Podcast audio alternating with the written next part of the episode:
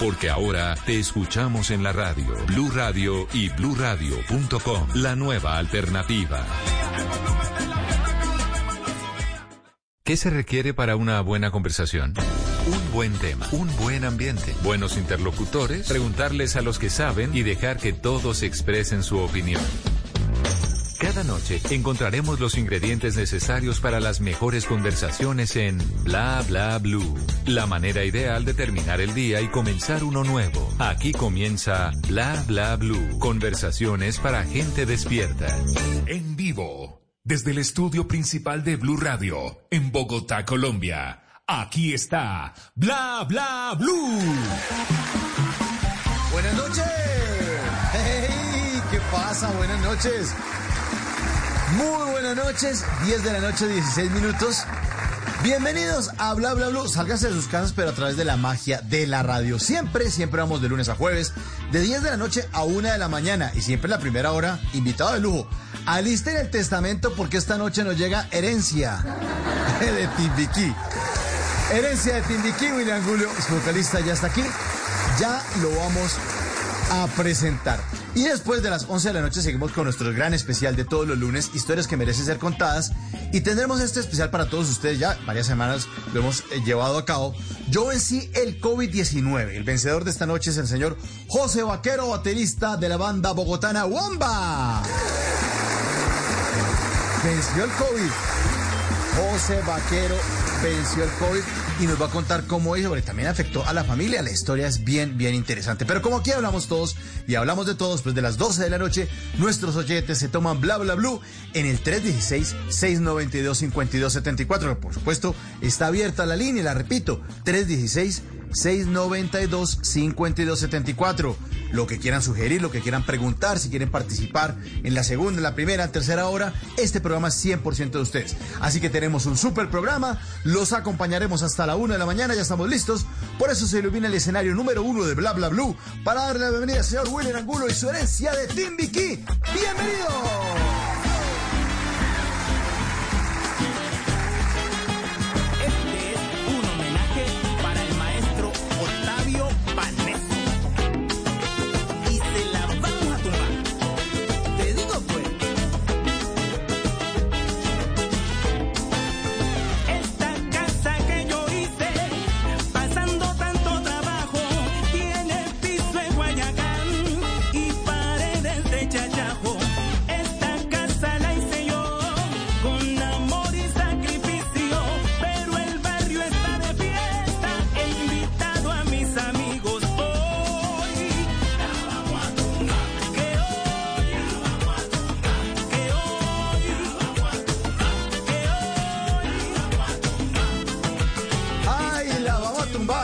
Bienvenido, señor William Angulo, herencia de TVQ. Buenas noches, señor. Bienvenido a Bla Bla Blue. Hey.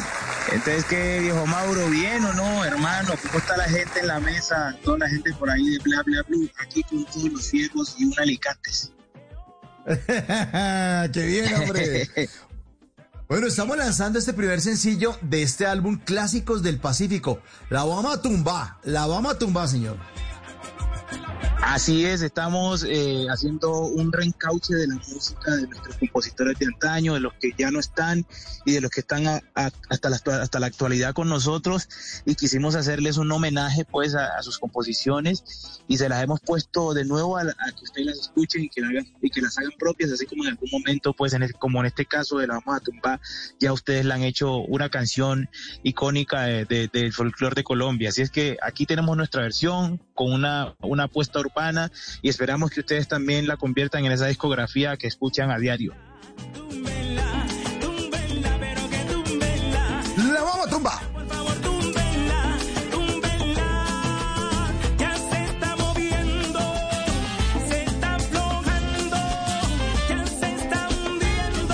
Esto es un homenaje al maestro Octavio Paneso. Hablemos un, un poco del maestro Paneso. Bueno, el maestro Octavio Paneso es un compositor de antología que tenemos en el Pacífico, es un chocuano de pura cepa. Eh, ha hecho un, un, sinfín de canciones que ustedes conocen algunas, pero un montón que debe tener por allí escondidas y un montón que tiene eh, eh, grabadas que ustedes eh, no conocen. Entonces es un maestro de, de, antaño, de mucho tiempo, que hizo junto con el maestro Alexis Lozano una agrupación que se llama Saboreo que fue la que sacó la versión original de esta canción, La Vamos a Tumbar, y ahí detrás de esa canción está La Bruja Embustera, eh, La Quita Maridos, está eh, eh, el, el, político embustero, eh, está también La Rechera, una canción que también es icónica en el folclore colombiano, y un sinfín de canciones de este álbum que son composiciones de él.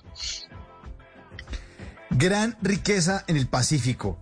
Afortunadamente, en los últimos 20 años, ustedes, artistas como ustedes, nos han dado la posibilidad a los demás colombianos que nos, nos, nos acerquemos al Pacífico con, con el folclore, con la música.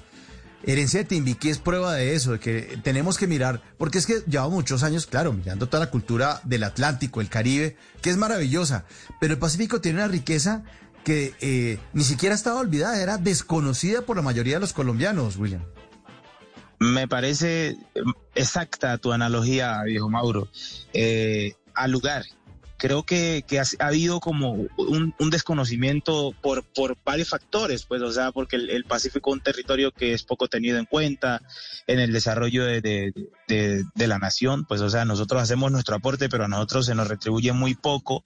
Y entonces, si eso, si eso es para la las urbanizaciones que tenemos, ya te imaginarás para la, para la música y la cultura.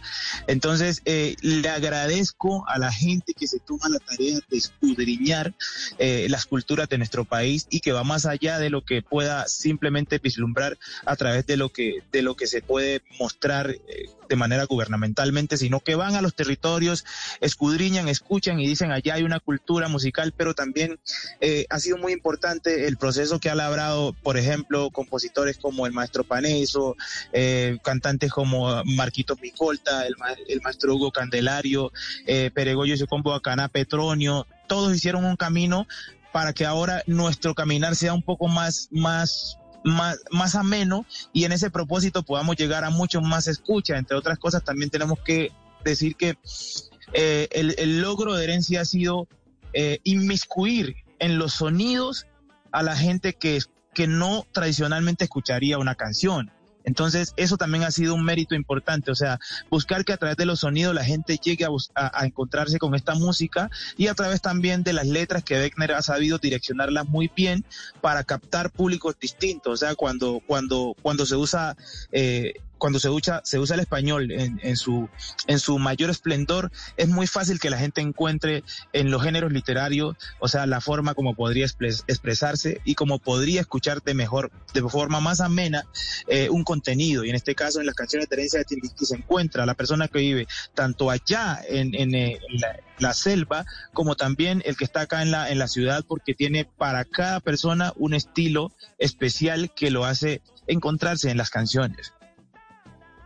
Qué maravilla eso que usted nos está diciendo esta noche y qué importante es eso porque fíjese que bandas como la suya, agrupaciones eh, como, como Herencia de Timbiquí, como Sistema Solar, eh, como Bomba Estéreo, son, son profetas pero no en su tierra.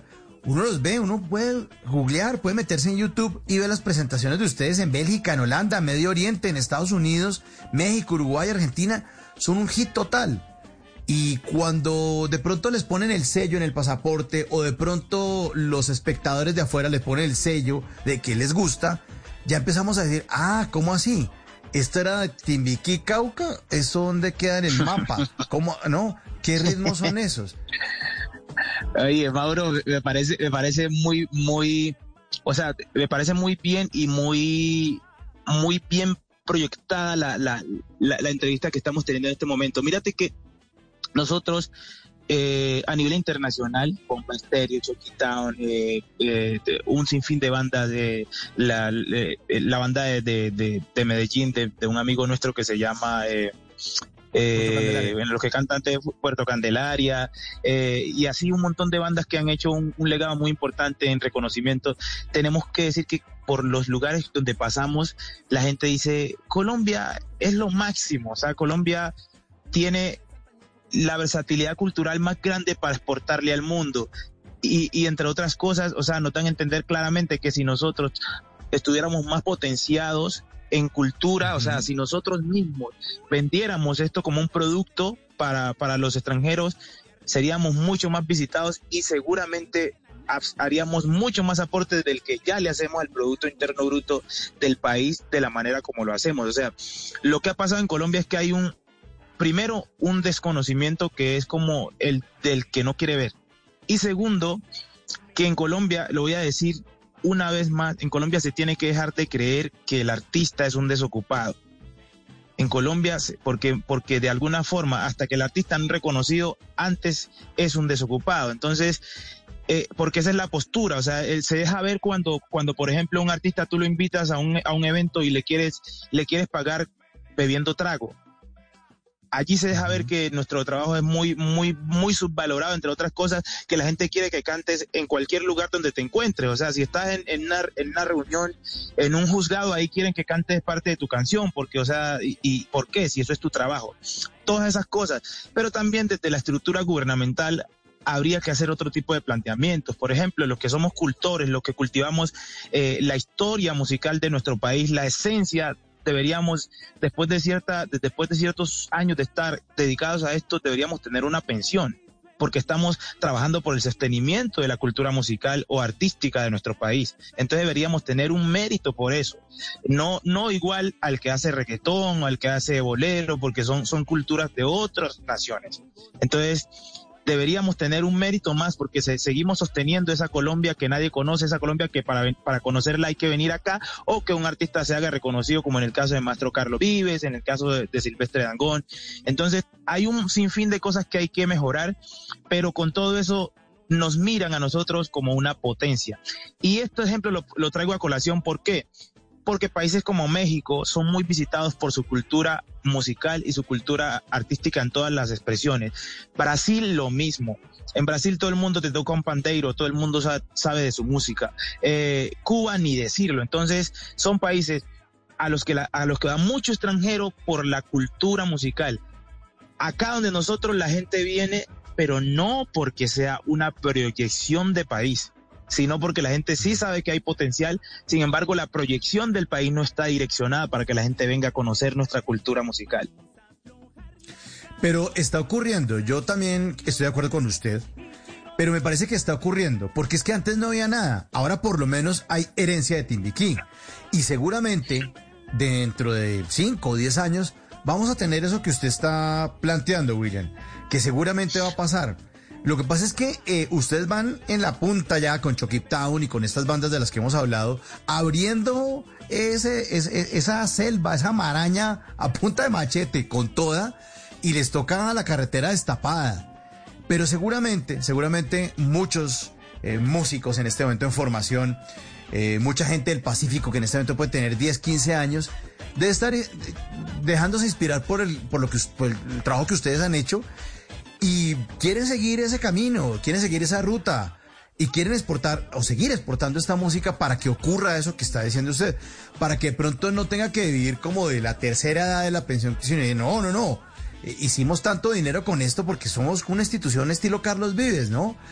Antes de Carlos Vives seguramente otros vallenatos tenían unas entradas y no, después de Carlos Vives empezó a ocurrir otra cosa y vino el tropipop y después de Terciopelados muchas bandas y después de Shakira muchos cantantes. Entonces está ocurriendo, está ocurriendo. Esto de la música del Pacífico es algo a, lo que hay que tenerle mucha fe además.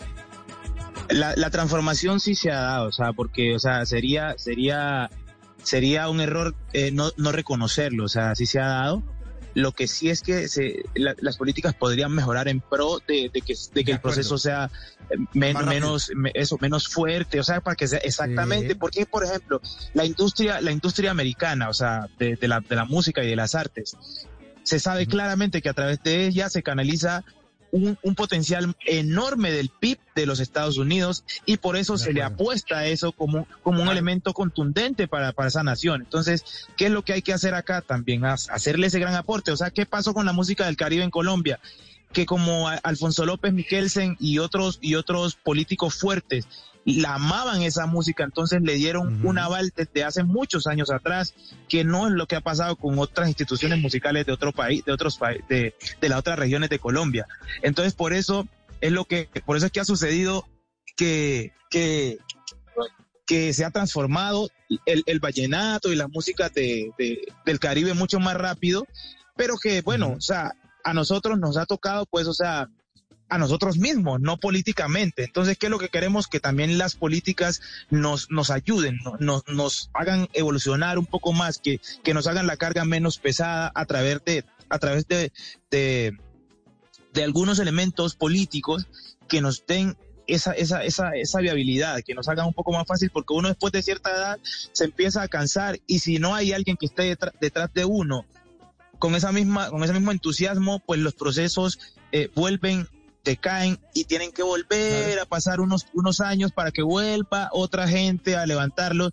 Y eso es lo que hace que por ejemplo, países como nosotros eh, culturalmente no, no, sean explosivos, aunque tengamos todo el potencial que tengamos. O sea, o sea acá en Colombia, en Colombia se crece, se crece, se, crece muy rápido si haces música de otros, de otros países. Se crece muy rápido pero, pero con lo nuestro, o sea, lo que el maestro Carlos Vives ha hecho, lo que ha hecho Chucky lo que ha hecho Herencia Timbiquí, es una cosa inconmensurable porque, o sea, tiene, tiene más que talento otro tipo de méritos. O sea, es salir ah, de, de, un, de, lo, del oasis, salir del oasis y romperla, que eso, eso tiene un mérito grande. Nosotros estamos caminando todavía. Pues, pero está ocurriendo, está ocurriendo. Afortunadamente está ocurriendo y espacios como Bla Bla Blue, aquí lo decimos, aquí hablamos todos y hablamos de todo. Por eso, por eso Herencia Timbiquí y este tipo de grupos y este tipo de contenidos y este tipo de información también son bienvenidas todas las noches aquí en Bla Bla Blue.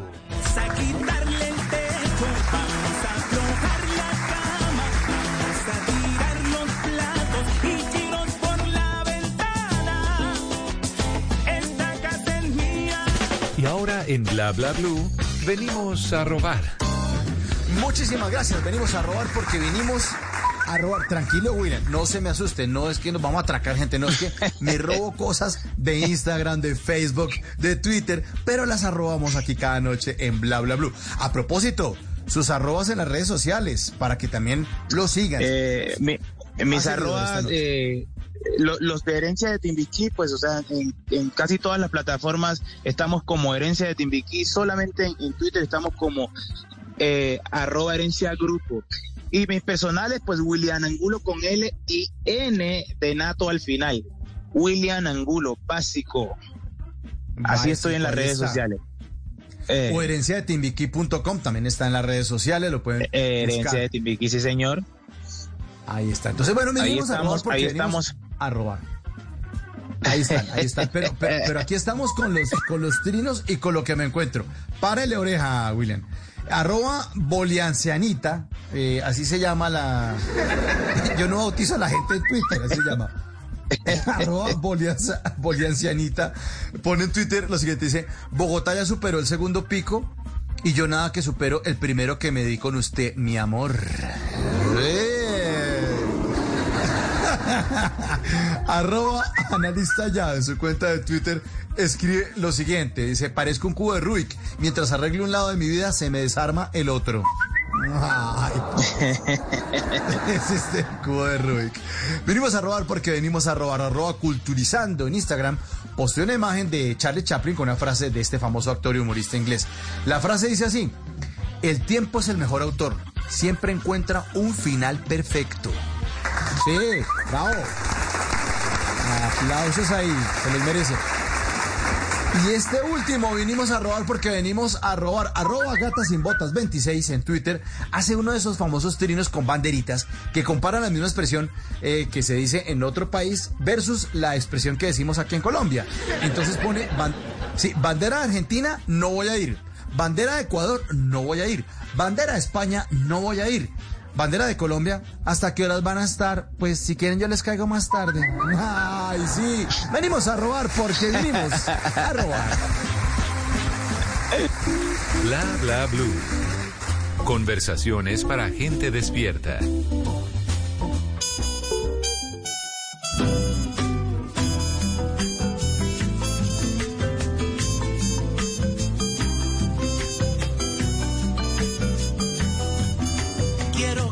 que mi corazón en toda situación te va a querer.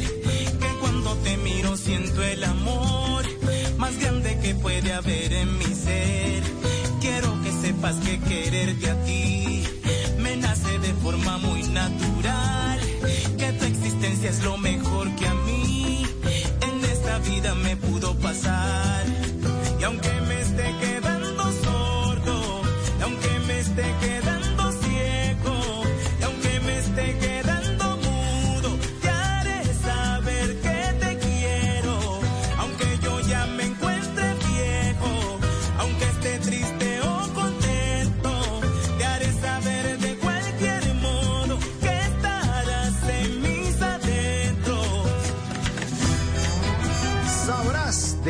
de Timbiquí desde la noche 36 minutos. Estamos con William Angulo, su vocalista, esta noche hablando de música y disfrutando de las buenas canciones. La inconfundible marimba, ese sonido que le meten ustedes a la música es una cosa bellísima. ¿Cómo se formó Herencia? ¿Cuál es la historia de Herencia de Timbiquí, William? Bueno, Herencia de Timbiquí se forma, como su nombre lo dice, en el municipio de donde es oriunda. Eh, éramos unos jóvenes soñadores, enamorados todo el tiempo. Eh, nos toca, nos gustaba tocar guitarra porque, o sea, eh, primero nacemos de, de, familiares, pues, que son músicos. Mi papá toca guitarra, el papá de Beckner, que es el compositor, y el, y el otro cantante también toca, toca guitarra y cantan, pues, o sea, esos tipos sí cantan. Nosotros somos unos aprendices al, al lado de ellos. Entonces, ¿qué es lo que pasa? O sea, nosotros empezamos a, empezamos a entender que, que con la guitarra podemos cautivar a las chicas, ya tú sabes. eh, y también a través de la guitarra pues, podemos, podemos, podemos claramente, o sea, eh, ser personajes queridos en el, en el municipio claro. y eso y eso para cualquier para cualquier joven en ese momento es, es algo muy llamativo, pero además de eso es, es, es, es un baluarte porque normalmente eh, uno en esa edad, o sea, está, está pensando en muchas otras cosas, no en, en, en caerle bien a nadie, pero la música -huh. tenía un, ese condicionamiento que pues, o sea, tranquilamente uno le podía conseguir una novia fácil y además de eso le podían pagar por eso, o sea, sus 10 mil pesos en esa época era 10 mil pesos, un, un, pelado como nosotros era un dineral, o sea, tener, tener 10 lucas no, en el bolsillo pero, por la por propia momento, cuenta de uno era un poco de dinero. Yo quiero, William, qué pena que lo interrumpa, quiero, quiero, quiero, me tiene que aclarar que con esa música se conseguía fácil una novia o se conseguía una novia fácil. Acláreme porque no le entiendo. ¿Cómo, cómo que dijo usted? Uh, yo lo voy a explicar de otra forma porque yo no quiero problema. Ahora, ahora todo lo que uno tira, o sea, eso, ahora todo lo que uno dice, o sea, eso está, sí. en, o sea, está cuestionable. O sea, no hay, no hay, ahora no hay posibilidad de decir algo que no mm. tenga cuestionamiento y especialmente por el gremio feminista. O sea, entonces ah. yo voy más bien a decir lo que tengo que decir de otra forma para evitarme problemas con, con este grupo de personas. Eh, o sea, era muy fácil, era muy fácil a través de la música uno cautivar, uno cautivar a las chicas. Y pues obviamente yo soy un hombre heterosexual, me gustan las mujeres. Y yo pues o sea, enamoré a varias chicas con mi guitarra. Así ah, es como comienza bien. herencia. Entonces, cualquier persona que tocara un triángulo, una tapita, ah, este man tiene, tiene talento, vení, vení, vení. Así nos formamos como 24 personas. O sea, eso era un desenclave, nos llamaban las latas en el pueblo. O sea, de manera jocosa, nos jodían, nos hicieron bullying serio. Nos llamaban las latas, eh, los robagallinas, una manera despectiva pues de llamar a la gente como a los que no, a los que no están en nada, pues. Y así, pues, o sea, un tío que nos encuentra en un momento nos dice, bueno, usted, ¿por qué todo el tiempo guitarra, guitarra, guitarra? ¿Qué es lo, qué es lo que, qué es lo que es especial del territorio? La marimba. Usen la marimba y a través de, de, la marimba, a raíz de la marimba, usen los elementos que ustedes quieran ponerle, pero pónganle un elemento que sea nativo de la región y ahí es donde comienza el proceso de herencia de Timbiquí. Y claro, la marimba tenía que ser el baluarte más importante. Cuando comenzamos ya a usar la marimba, efectivamente nos damos cuenta que en cualquier momento, en donde, en cualquier lugar donde sonemos, pues evidentemente la gente va a, a notar que es un grupo distinto. Y eso es lo que ha pasado. Cada vez que vamos por cualquier parte del mundo, pues la gente dice, ah, esto es distinto. ¿De dónde son? Somos colombianos. ¿Por qué? Porque eso no se escucha en ninguna otra parte, sino en Colombia. En la historia también ha estado llena de, de, de violencia, ¿no? Eh, tengo entendido que cuando ustedes empezaron a juntarse con sus compañeros a hacer música, hay grupos ahí armados que, no, dejan a la gente en paz. ¿Cómo es Timbiquí? Cuénteles a los demás colombianos.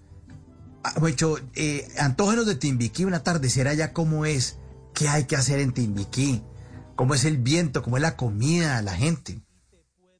Hermano, Timbiquí es el mejor terruño del mundo, o sea, no tiene comparación alguna, o sea, porque hay una cosa que no podrá cambiar eh, cada ser humano por el territorio en donde nace y es que en ese territorio es donde uno respira más sano, es donde uno respira eh, con mayor libertad y donde el espíritu está en su máximo esplendor. De modo que desde allí comienzo diciéndole que tienen que ir a visitarlo. Segundo, Timbiquí es un territorio que su gente es la gente más cálida que puedas conocer. Es, es que yo hasta me quedo bobo, como dicen por ahí, cuando veo la calidad y la calidez de nuestra gente. O sea, en Timbiquí tú llegas y tú no necesitas tener dinero porque tú puedes comer en cualquiera de la casa de los timbiquireños, te ofrecen un plato de comida, te dan hospitalidad, el tiempo que te quieras quedar. Por eso dicen, o sea, allá te puedes quedar muy fácil. Si, si tú vas con la disposición de conocer y, y, de envolverte con la gente, te puedes quedar muy fácil porque la gente es muy cálida y muy amable. O sea, tenemos una base económica de la gastronomía, de, la, de la pesca, de la minería artesanal, que ahora también de alguna forma, o sea, tenemos minería salvaje en el territorio. Eh, y también, o sea, tenemos mucha solidez en el tema de la agricultura, o sea, en Tipiquí, o sea, lo que nos condiciona un poco es que como no tenemos carretera, pues no, tenemos, no, podemos exportar nuestros productos, pero tenemos un sinfín de productos a través de la, de la, de la agricultura en nuestro territorio. La pesca es parte fundamental también de Timbiquí. Entonces, eh, lo que yo siempre voy a poner como la bandera más importante de mi territorio es la calidad humana y la calidez de su gente. Así es. Ya entonces chuleamos Timbiquí, ya quedé antojado a la hora de gorrear. Usted me dice que es gratis, yo tranquilo, en cualquier momento, yo que soy amigo suyo y ya solucionamos lo que viene siendo el hospedaje y la alimentación. Volvamos otra vez a la historia de herencia. Entonces, 24 eh, personas, las latas, su tío dice, metámosle marimba. Y entonces ustedes empiezan a, a, meterse en el cuento de, bueno, vámonos, pues, en serio esta vaina. Y le ponen al grupo herencia. ¿Y qué pasó en ese momento? Sí, o sea, cuando, cuando decidimos pues ya eh, a través de lo que nos dijo nuestro tío Florentino, meter la marimba, eh, empezamos también con el dilema del nombre, pues al comienzo le, llamamos Black and White. Entonces, eh, no, ¿qué, qué, cuál Black and White? Decía mi tío, ¿cuál Black and White? Ustedes son de, de, de acá, de, pongan un nombre de acá. claro, evidentemente. Sí. Entonces, eh, ¿qué, ¿qué? Nos dice nuestro tío, eh, no, o sea, pues busquen algo de acá, o sea, algo. Y su familia es de músicos.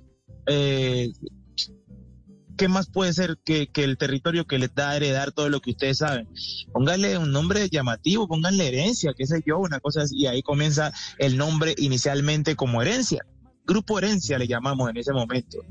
Cuando ya llegamos acá a Cali, pues que tuvimos una participación en Petronio, que grupos, los grupos empezaron como a denominarse de su territorio, nosotros dijimos, no, nosotros tenemos que llamarnos herencia de Timbiquí.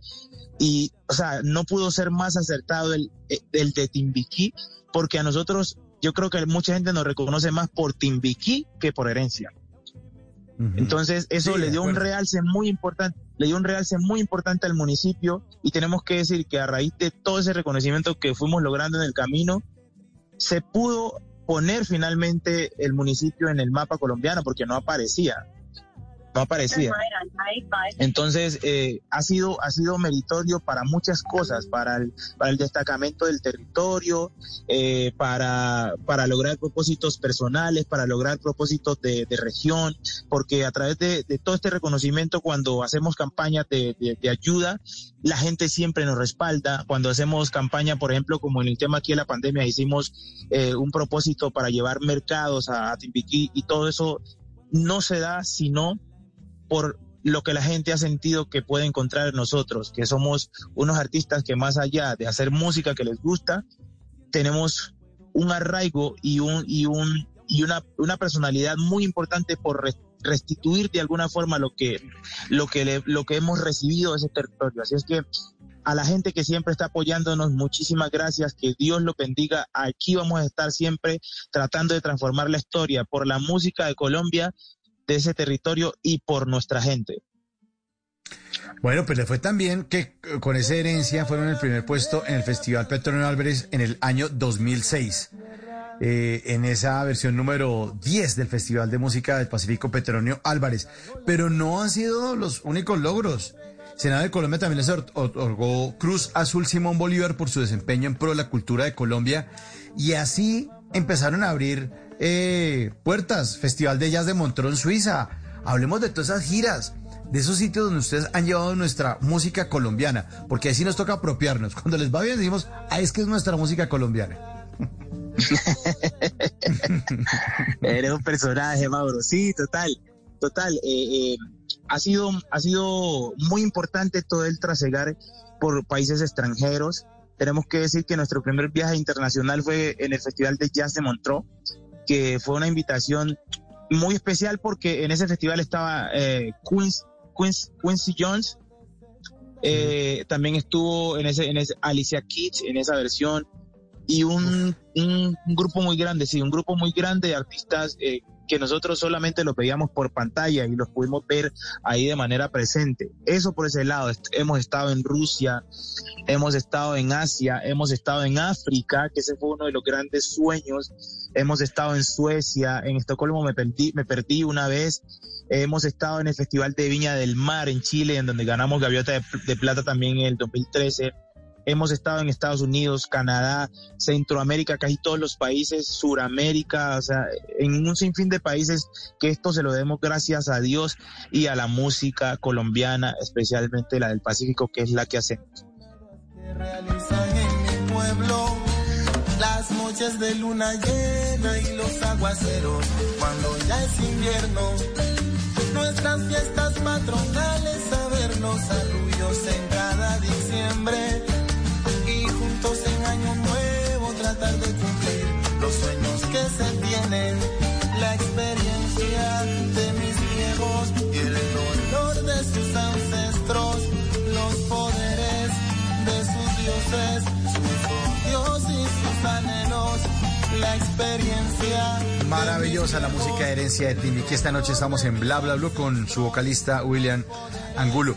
William, en la segunda hora, ahorita después de las 11, después de Voces y Sonidos, vamos a estar hablando con un colega suyo, un baterista de la banda, de la banda Wamba, eh, que fue uno de los vencedores del COVID-19. Le estamos preguntando a propósito de nuestros oyentes, ¿se piensa poner la vacuna contra el COVID, sí o no? Los oyentes de nuestra cuenta de Blue Radio en Twitter, arroba Blue Radio Co, pueden responder esta pregunta. ¿Se piensa poner la vacuna contra el COVID-19, sí o no? Usted, William, ¿sí? ¿Va a poner el brazo o no? Yo también soy sobreviviente del COVID y me dio duro, tengo que decirlo, eh, en, el, en el mes de septiembre del año pasado. Pero a mí lo que me generó mucha desconfianza del proceso de la vacuna fue el hecho de que, de que las grandes farmacéuticas lo primero que hicieron fue protegerse en, contra una posible demanda por algún, algún, algún problema que llegase a tener cualquier persona que tuviera alguna, con, alguna controversión con la vacuna. Eso me generó a mí muchas dudas y respeto mucho el que se la quiera poner, pero William no se la va a poner hasta no ver cómo va evolucionando el proceso con los demás. Sí, yo, yo espero. Pero usted, pero usted tampoco está en la lista de los primeros. Usted está un tipo sano. No sé, sí, yo, no, en fase de, los de, los que le van a pagar en diciembre o de pronto el año entrante. Entonces, tranquilo. O sea, que en ese tiempo ya, en ese tiempo ya uno ha visto, sí. ya uno ha visto cómo reacciona la gente de la, de la, de la vacuna y eso, y eso es parte fundamental para uno, pues, o sea, también dar el aval de que se la ponga el que se la tenga que poner. Ve por ahí gente que se le cayó el pelo, alguna cosa le cayó en la nariz, usted no se la pone, tranquilo. Tiene este, todo este año para para, oiga, pero, pero no solamente fue damnificado por, por la enfermedad, sino también el aislamiento de los afectados, ¿no? Ustedes tuvieron que cancelar 14 shows que tenían el año pasado. Eh, pero también ha sido positivo. Hablemos de lo positivo, de lo positivo. ¿Qué le ha permitido a usted en esta pandemia hacer?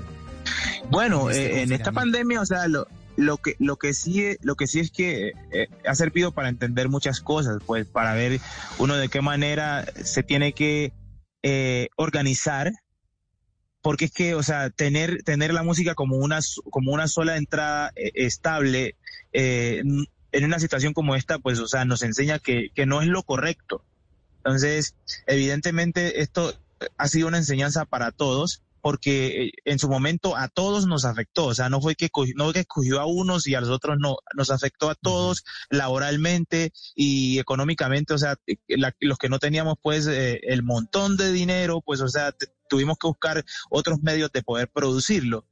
Eso por esta parte, o sea, hicimos más música, composiciones, compartir más con los seres queridos, todos estos elementos, o sea, hacer jornadas para apoyar a otra gente que tiene mucha más necesidad que uno. Por ejemplo, nosotros recogimos eh, 38 toneladas de, de, alimento para llevar a nuestro territorio, a tres municipios, Guapi, Timbiquí, López, llevamos eh, comida en todo este proceso y todas esas cosas son cosas que son muy importantes porque son lo que uno puede entender de la versatilidad que puede tener el ser humano para para aportar a lo que es la construcción de un tejido social en una, en una comunidad. Entonces, todo esto ha sido un, un aprender constante, sin, tener, sin, sin dejar por fuera, pues también el que también ha sido un momento en el que a veces uno lo ha visto peluda, pues, o sea, crítica, porque, porque nosotros fuimos uno de los primeros en salir y estoy seguro también que vamos a ser uno de los últimos en entrar a funcionar eh,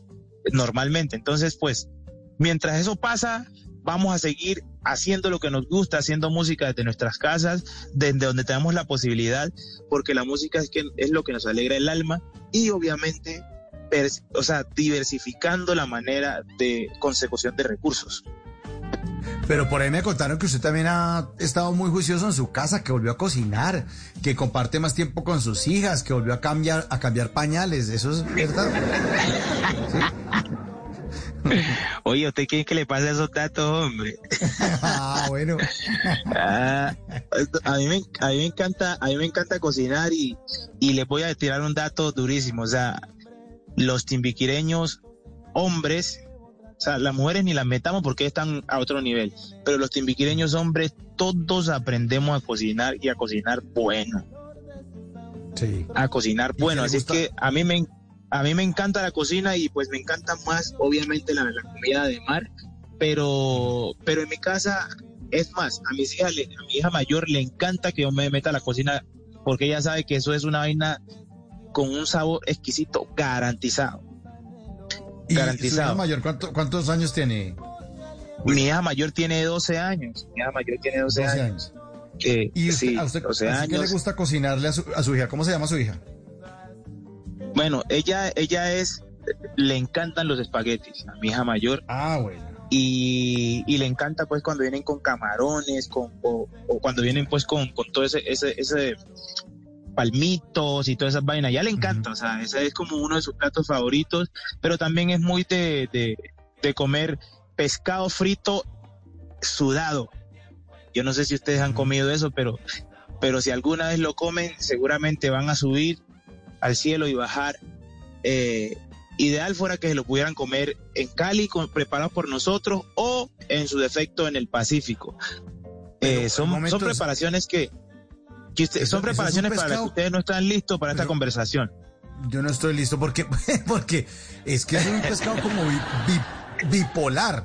¿Cómo así que pescado frito sudado? Es la primera vez que eh, oigo pescado, pescado. escuche, póngale es lo que le voy a decir. O sea, usted frita el pescado, eh, prepara el coco, pues el zumo del coco, o sea, hace el respectivo guiso y después de frito, ahora sí llega y Swanfonson lo mete allí en el suda, en el en el guiso. No, hermanito, eso es una preparación. Cuando ya faltan por ahí unos 10 minuticos ya para bajarlo, pues que eso ya, ahora sí se, se compenetró el pescado frito con el guiso. Usted llega y san, le echa el, el, el, el zumo de coco, Dios mío. Hijo de Dios. Eso es una grosería de sabor. No, ya me lo vendió. ya me antojó. No, es una cosa.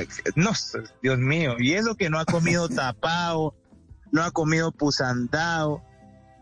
Y el resto ni se lo digo porque eso es, es atormentar el cerebro. y la gastronomía. La gastronomía del Pacífico, que es bien, bien, bien importante también. Eh, hay versátil, muy versátil. Llevándola a muchos lugares de Colombia y del mundo también. Grandes chefs. Así es, así es. Es muy versátil, es muy versátil. Tenemos, tenemos tantos frutos en el mar del Pacífico y no solamente el mar, sino todo el entorno nos ofrece una variedad gastronómica impresionante. Solamente hace, hace falta potenciarla y hace falta eh, ponerla en, en, las grandes mesas para que se le dé la importancia, porque al final realmente es eso, o sea, las músicas del mundo fueron folclore de un territorio en donde simplemente la, la, disfrutaban las personas de allí.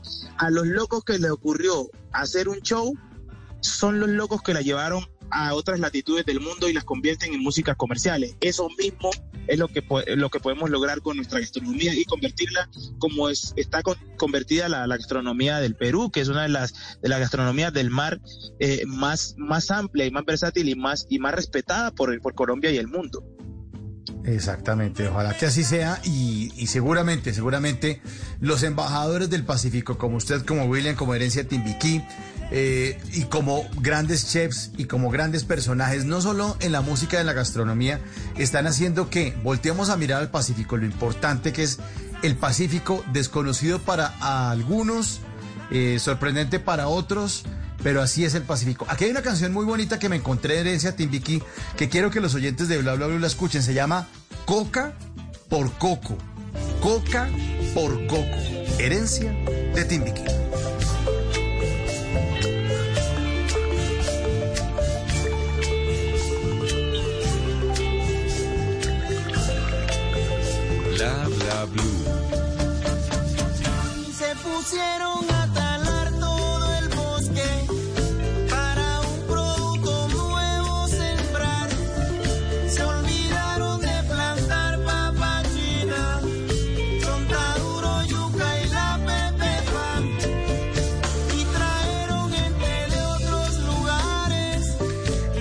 Esa pobreza y de la falta de recursos y de la falta de carreteras, pues también la gente termina metida en otros negocios, porque es que de qué, de qué más va a vivir uno. Si cultiva plátano y no hay cómo sacarlo, pero si uno siembra otra cosa y eh, viene y se la recogen y le pagan el bulto a dos millones de pesos, ah, yo también me meto. Sí, tengo que mantener a mi familia. ¿O cómo? ¿O entonces qué? Es re, es re complicado porque, o sea, el gobierno condiciona de muchas maneras pero no ofrece, por ejemplo, otro tipo de cosas que son fundamentales para el desarrollo de los territorios. En el caso del Cauca, por ejemplo, es vergonzoso, pero es el único departamento en Colombia de, los departamentos eh, del Pacífico que no tiene salida en carretera hacia, hacia, hacia el mar. Al interior. Es muy triste. Ah. Sí, no tiene, tiene, no tiene carretera hacia el mar. O sea, semejante potencial que hay en ese territorio en el mar y el Cauca es el único que se ha, se ha negado, no sé, porque hay intereses que no lo han permitido, realmente no porque no hay recursos, porque los recursos se, se los han desaparecido más de tres veces, pero no hay voluntad de hacerlo, no ha habido voluntad. Entonces se, atrasa, se atrasa el desarrollo de todo. Exacto, pero, pero afortunadamente hay embajadores de, ese Pacífico como ustedes que están poniendo esto, poniendo la música y poniendo la queja.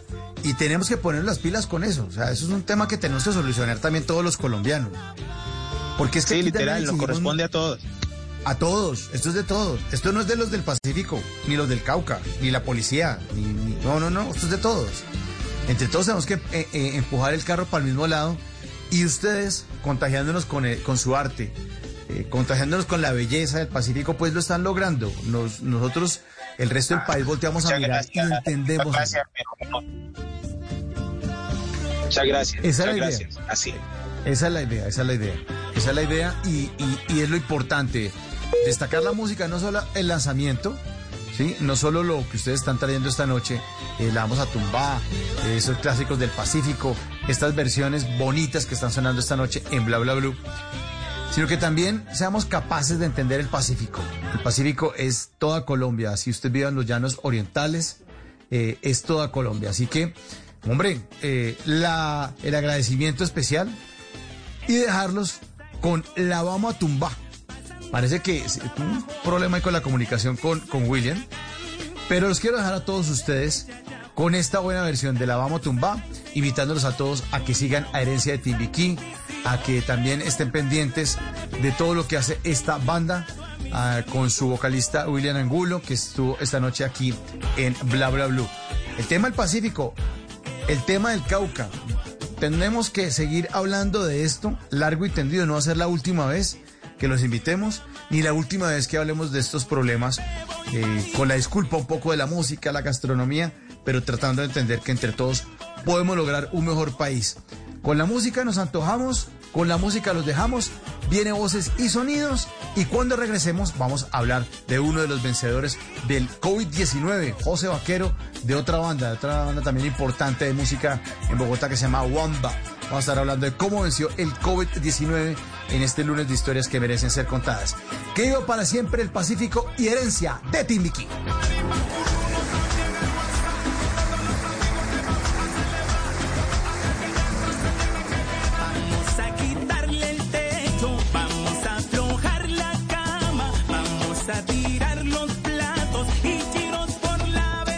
The great thing about facts, they're proven.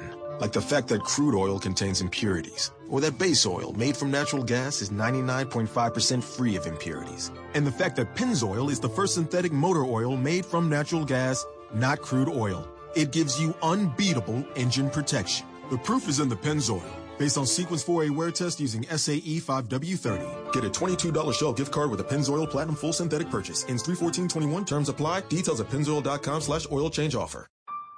El mundo es pequeño, pero pasan muchas cosas. Y cada día hay más. Enterarse de todo es cada día más difícil. Se necesita una nueva alternativa, una muy grande. Blue Radio, la nueva alternativa. 89.9 FM en Bogotá y bluradio.com.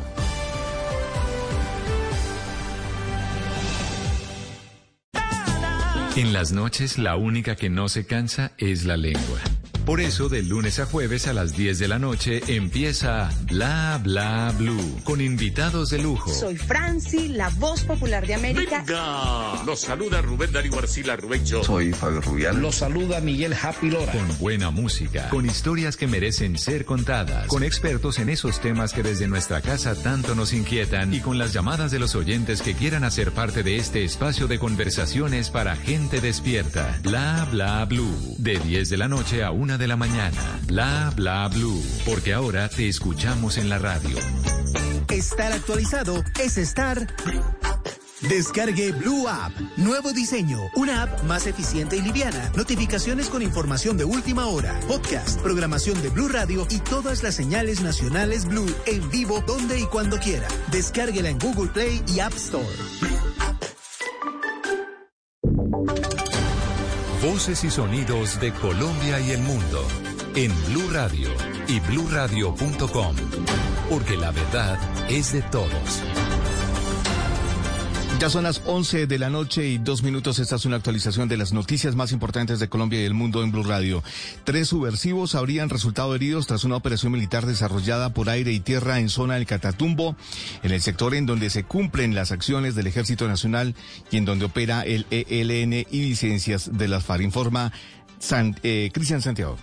Por aire y tierra, el Ejército Nacional desarrolla desde tempranas horas del día una operación en contra de los grupos insurgentes que operan en el corregimiento de San Pablo, jurisdicción del municipio de Teorama en la zona del Catatumbo. Así lo dijo el brigadier general Fabio Caro Cancelado, comandante de la Fuerza de Tarea Vulcano. Se presentaron fuertes combates contra los carteles del ELN y GAO Residual 33. Mediante informaciones de inteligencia se logra identificar que tres integrantes de estos carteles del GAO ELN y GAO Residual fueron impactados durante el enfrentamiento. Las operaciones militares continúan en ese territorio en donde se tiene información de alta presencia de estos grupos insurgentes.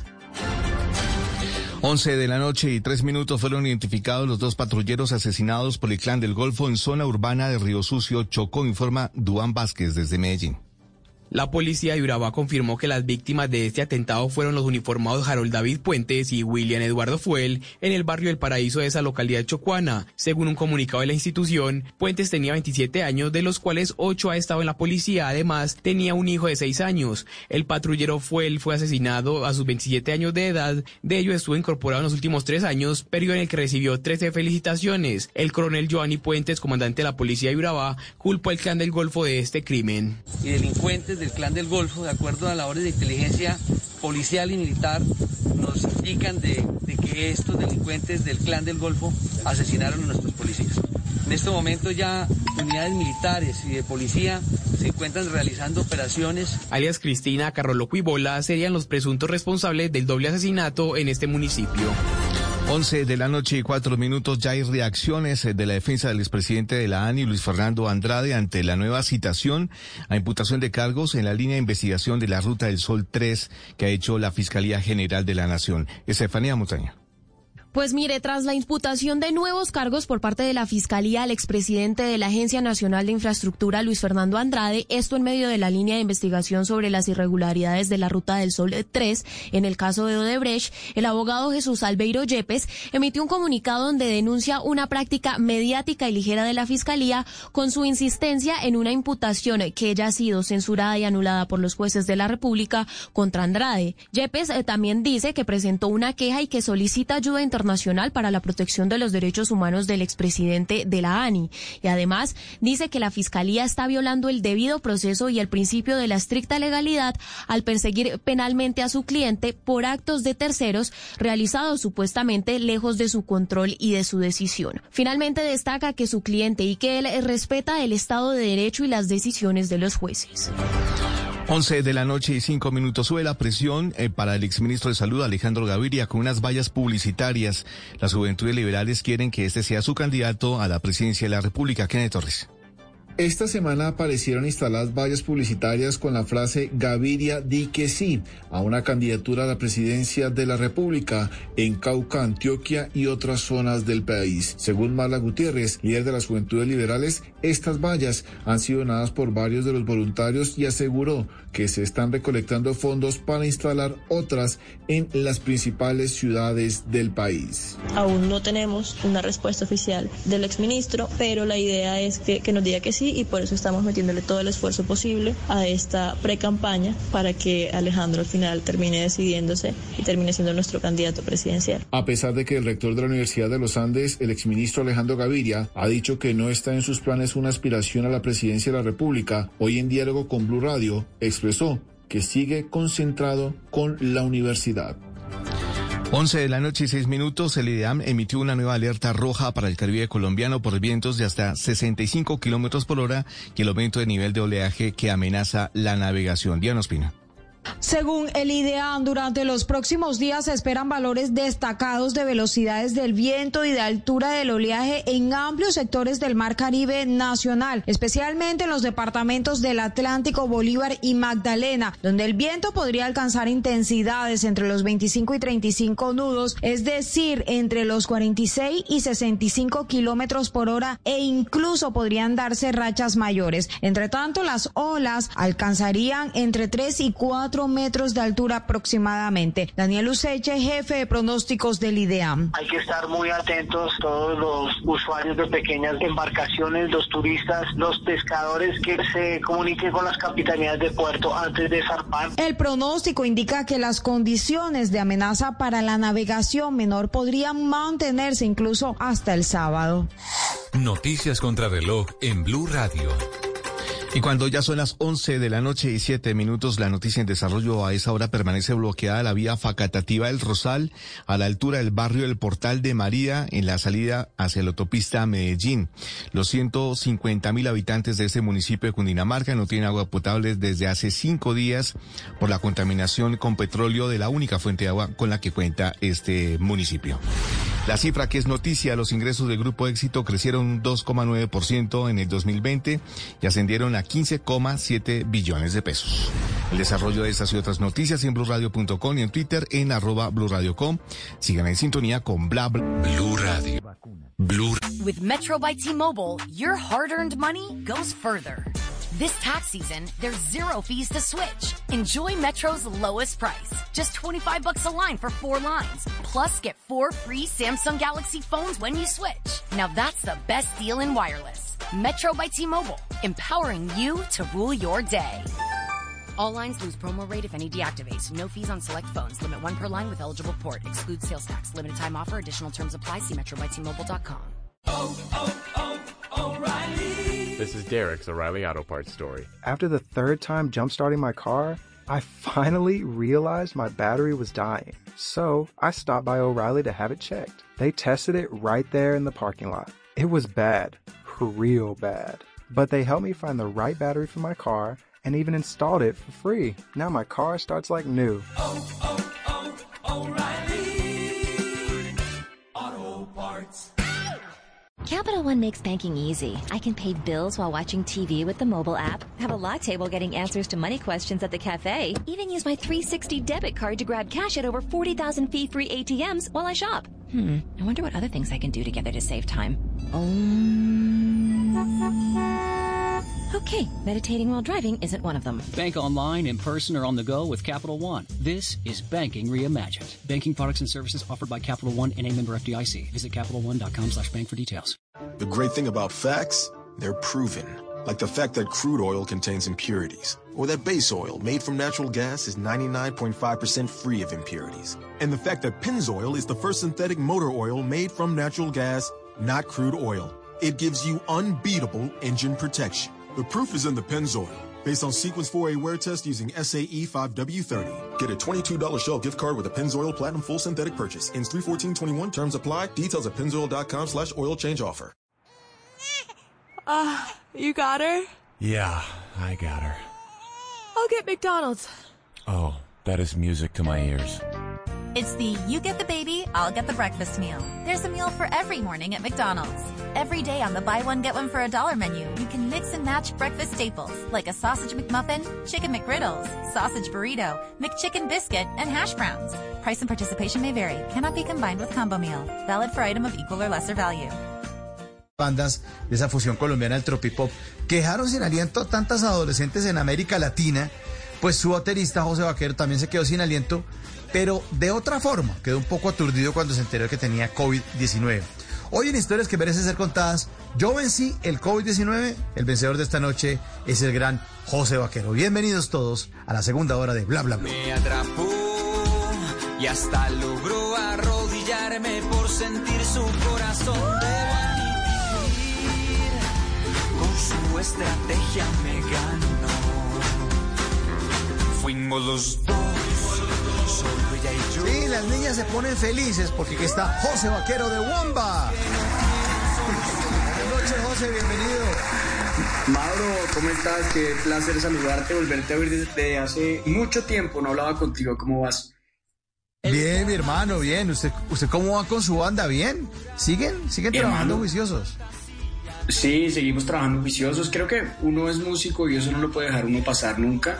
Eh, nos separamos en 2014, en el 2019 volvimos y sacamos una canción justo hace un par de semanas que se llama Aunque sea mentira. Entonces estamos de regreso, muy contentos, seguimos haciendo música, cada uno trabajando en sus cosas, pero, pero hermano, uno no puede dejar parar de hacer música nunca. Eso es una realidad.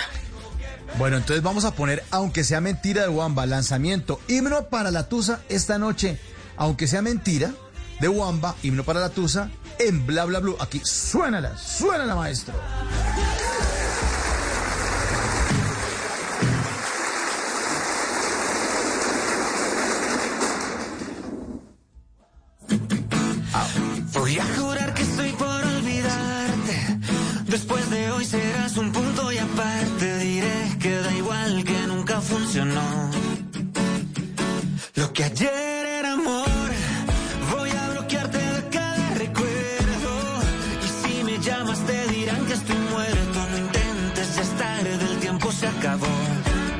When can you get the COVID vaccine?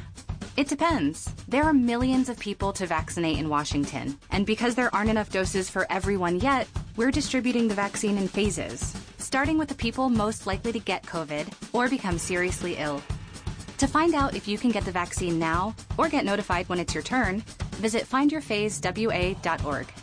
And keep up the masking and physical distancing. Together, we can end the pandemic. A message from the state of Washington. With Metro by T-Mobile, your hard-earned money goes further. This tax season, there's zero fees to switch. Enjoy Metro's lowest price. Just 25 bucks a line for four lines. Plus, get four free Samsung Galaxy phones when you switch. Now that's the best deal in wireless. Metro by T-Mobile, empowering you to rule your day. All lines lose promo rate if any deactivates. No fees on select phones. Limit one per line with eligible port. Excludes sales tax. Limited time offer. Additional terms apply. See Metro by T-Mobile.com. The great thing about facts, they're proven. Like the fact that crude oil contains impurities, or that base oil made from natural gas is 99.5% free of impurities. And the fact that Pennzoil is the first synthetic motor oil made from natural gas, not crude oil. It gives you unbeatable engine protection. The proof is in the Pennzoil. Based on Sequence 4A wear test using SAE 5W30. Get a $22 Shell gift card with a Pennzoil Platinum full synthetic purchase. Ends 31421. Terms apply. Details at pennzoil.com slash oil change offer. This is Derek's O'Reilly Auto Parts story. After the third time jump starting my car, I finally realized my battery was dying. So I stopped by O'Reilly to have it checked. They tested it right there in the parking lot. It was bad, real bad. But they helped me find the right battery for my car and even installed it for free. Now my car starts like new. Auto Parts. Capital One makes banking easy. I can pay bills while watching TV with the mobile app, have a lock table getting answers to money questions at the cafe, even use my 360 debit card to grab cash at over 40,000 fee free ATMs while I shop. Hmm, I wonder what other things I can do together to save time. Um.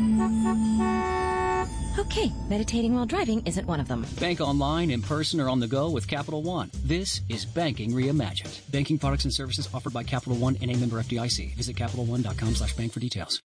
Cada amanecer desde las 4 de la mañana, Blue Radio le ofrece una primera mirada de las noticias más importantes de Colombia y el mundo. Son las 4 de la madrugada en punto Colombia. Muy buenos días. Mañanas Blue 4 AM por Blue Radio y bluradio.com.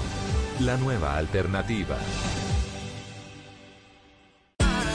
Se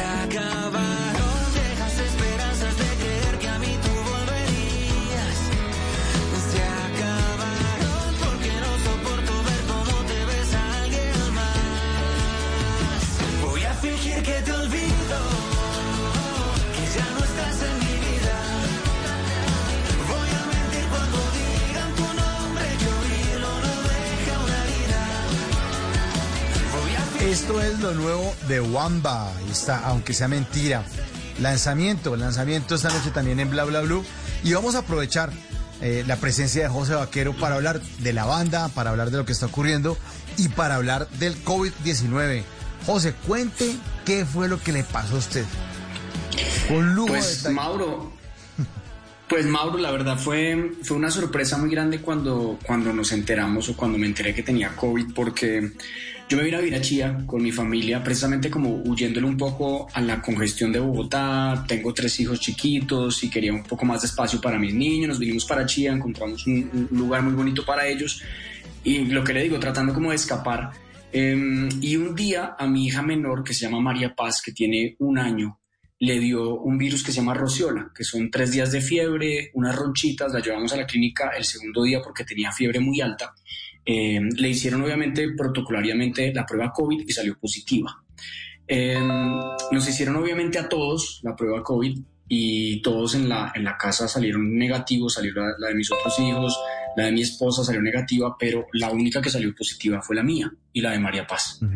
Hasta ese momento yo había sentido unos dolores de cabeza eh, fuertes, pero, pero digamos que yo decía, bueno, yo trabajo en música, oigo música todo el día por mi trabajo que, en el que estoy ahorita, eh, el estrés, eh, como que no le paré bolas hasta que me, me dieron la prueba positiva. Y creo que ahí empieza un juego bastante poderoso y es la cabeza que empieza a, a maquinar y a, ¿sabe? Como, como, a, como a tratarlo a uno de desestabilizarlo. Y sí me dio muy duro, creo que más anímicamente y más psicológicamente que físicamente. Eh, los síntomas eran dolor de cabeza, un poco de agotamiento, un poco como de desaliento, como, pucha, como que no quiero hacer muchas cosas, como que estoy cansado todo el tiempo, pero más allá de eso, como que uno lo invade el miedo de que se le complique, de que uno sature bajo, eh, com- compré un oxímetro, es decir, me aislé obviamente de toda mi familia, estuve durmiendo con, con mi hija chiquita, la que, la que también salió positivo en un cuarto. Afortunadamente ya no tuvo más nada, pero, pero sí es el miedo constante de contagiar a los demás, de contagiar a mis hijos, a mi esposa, eh, a la persona que vive con nosotros, que nos ayuda. Eh, y, creo que eso es lo más complicado, bueno, y lo digo, lo digo obviamente con muchísimo respeto, porque sé que hay mucha gente que ha fallecido y que la ha pasado muy mal con el COVID, pero el tema psicológico también pega muy fuerte. Me costaba muchísimo concentrarme en mi trabajo, eh, me iba, como que me volaba un momento a otro, como que no podía hacer las cosas que requería, y fueron dos semanas muy complicadas a nivel psicológico, a nivel anímico y con los síntomas muy leves, eh, pero a nivel psicológico sí me afectó bastante. ¿En qué época exacta fue esto? ¿En qué- ¿Entre qué meses y qué meses ocurrió esto? Eso fue noviembre, a mí, me- a mí diagnosticaron el 27 de noviembre del año pasado, más o menos. 2020. Noviembre de 2020. Y usted, em, ¿qué síntomas tenía antes de la prueba y eso? ¿Qué sentía? ¿Se maluqueó? ¿Sintió malestar? ¿Qué sintió? Sí, antes, antes, los días antes de la prueba yo empecé a sentir unos dolores de cabeza, al principio leves, otros días muy fuertes, eh, sobre todo al final de la tarde, entonces como que yo lo asociaba siempre con el trabajo y decía, tal vez es estrés, tal vez es la música duro, lo que sea, agotamiento constante, me sentía muy cansado, eh, en ese tiempo como que no estaba haciendo ejercicio, entonces yo decía, pues, me parece muy raro, pero, pero nada más. A veces sentía mucha debilidad en el cuerpo, ¿sabe? Como cuando a veces cuando usted, no sé, se le baja el azúcar o la tensión, usted se siente débil, como, como que no se quiere parar. Afortunadamente nunca tuve como, como síntomas respiratorios, pero sí el dolor de cabeza era una migraña durísima eh, y ese agotamiento que usted no quería hacer nada. Y de ahí pues obviamente no podía trabajar bien y me, me desorientaba. eh, y sí le decía a mi esposa como, pollo, me siento mal, me siento con dolor de cabeza y ella sí me decía, seguro es el estrés, seguro es el trabajo, no pasa nada. Eh, y cuando salió la prueba, pues sí, ya como que los síntomas como un poquito y el tema psicológico sí fue, fue complejo, fue duro. ¿Qué pensó cuando le entregaron el resultado? En mis hijos, fue lo primero que, lo primero que pensé fue en mis hijos, fue en, ok, soy positivo, eh, me tengo que aislar, no puedo tocarlos, no puedo abrazarlos, no puedo estar con ellos. Eh, eh, también la persona que nos ayuda acá es una persona mayor, entonces como que lo primero que uno piensa es como, ok, tengo que aislarme.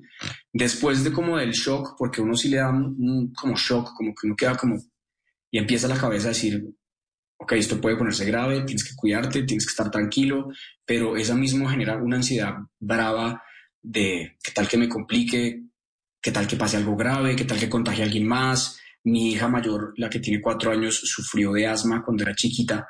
Hace mucho hablaba un episodio de asma, pero eso también como que yo decía, hombre, donde se llega a contagiar María Antonia, pues puede ser peor, puede ser más grave.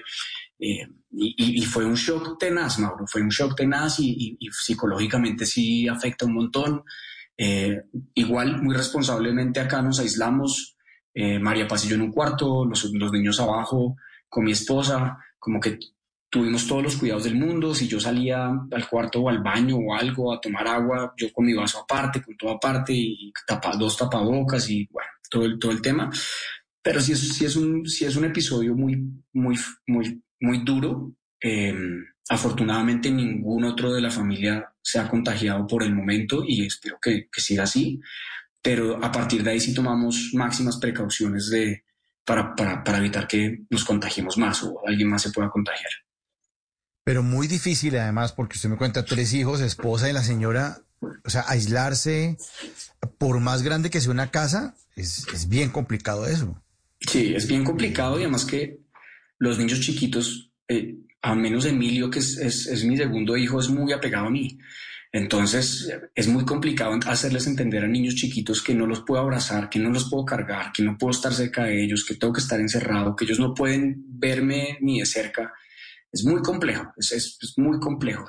Eh, y trataba yo de, de, de, hablar con ellos e incluso los llamaba al celular de mi esposa por cámara y les explicaba y había llantos y había momentos en que se desesperaban y no entienden. Entonces fue compleja, fue muy duro y, y, verlos así también me afectaba mucho pues porque no podía estar con ellos y, y bueno, mi, mi, esposa que siempre ha sido como mi gran apoyo y pues es una mamá excelente pues se echó la casa al hombro y a los niños al hombro y, y pero fue muy duro, Mauro, es, es, es, complicado y la cabeza dándole vueltas y usted pensando cosas feas, eh, es, heavy, es, muy pesado.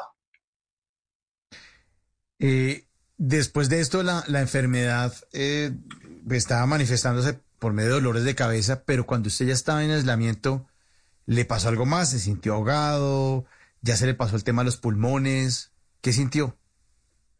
Sí, hubo un par de días que sí me sentí ahogado, hubo un par de días que, que sí sentía como el pecho pesado, como, como eso que usted respira hondo, como que trata de, de, calmarse. Le digo, compré un oxímetro y puede que eso sea bueno para controlar, ¿sabe? Como, pero yo creo que uno tiene que ser muy responsable con, en el uso de esos aparatos porque también yo me ponía esa, esa cosa en el dedo cada rato y ya como que era una manía enfermiza porque sí empecé a sentir que el pecho se me apretaba, como que no podía respirar muy bien. Eh, no fue todo el tiempo, pero sí hubo momentos, sobre todo a final de la tarde, en la noche, antes de que me iba a acostar. Sí empezaba como... ¿Cómo es un... Como, ¿Cómo, es, cómo funciona un oxímetro, José? Para contarles. Es un aparatico...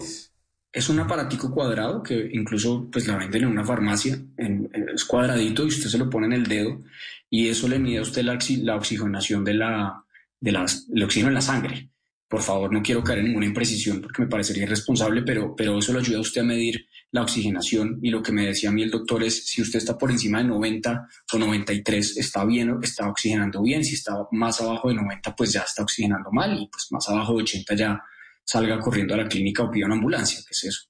Pero creo que es un instrumento que hay que, o sea, hay que usarlo con mucha precaución y, y saberlo usar eh, mi hermana es médico, mi doctora, entonces me, como, que, como que me decía, úsalo así, úsalo así, léelo de esta forma, pero por favor no te, no te psicosees con el tema ni te lo pongas todo el día, cosa que no, que no le hice caso, por eso mismo, porque uno la cabeza le empieza a maquinar fuerte y, y, yo me lo ponía cada rato. Pero es un aparatico chiquito que, que, que también lo teníamos y lo compramos porque María, María Antonia es asmática, entonces en algún episodio pues era bueno tenerlo por cualquier cosa. Sentía entonces usted el temor de contagiar a sus hijos y además con el tema del asma, me imagino que eso ya le comía a usted la cabeza. Mi hija asmática, eso es una enfermedad que ataca a los pulmones, o sea, y además yo fui el que trajo la enfermedad a la casa. Además, e, ese, ese es el tema, ese tema me dio durísimo, porque nosotros acá nos cuidábamos mucho, salíamos, salíamos solo a lo estrictamente necesario, que era comprar lo que necesitábamos. Una vez iba mi esposa, otro día iba yo.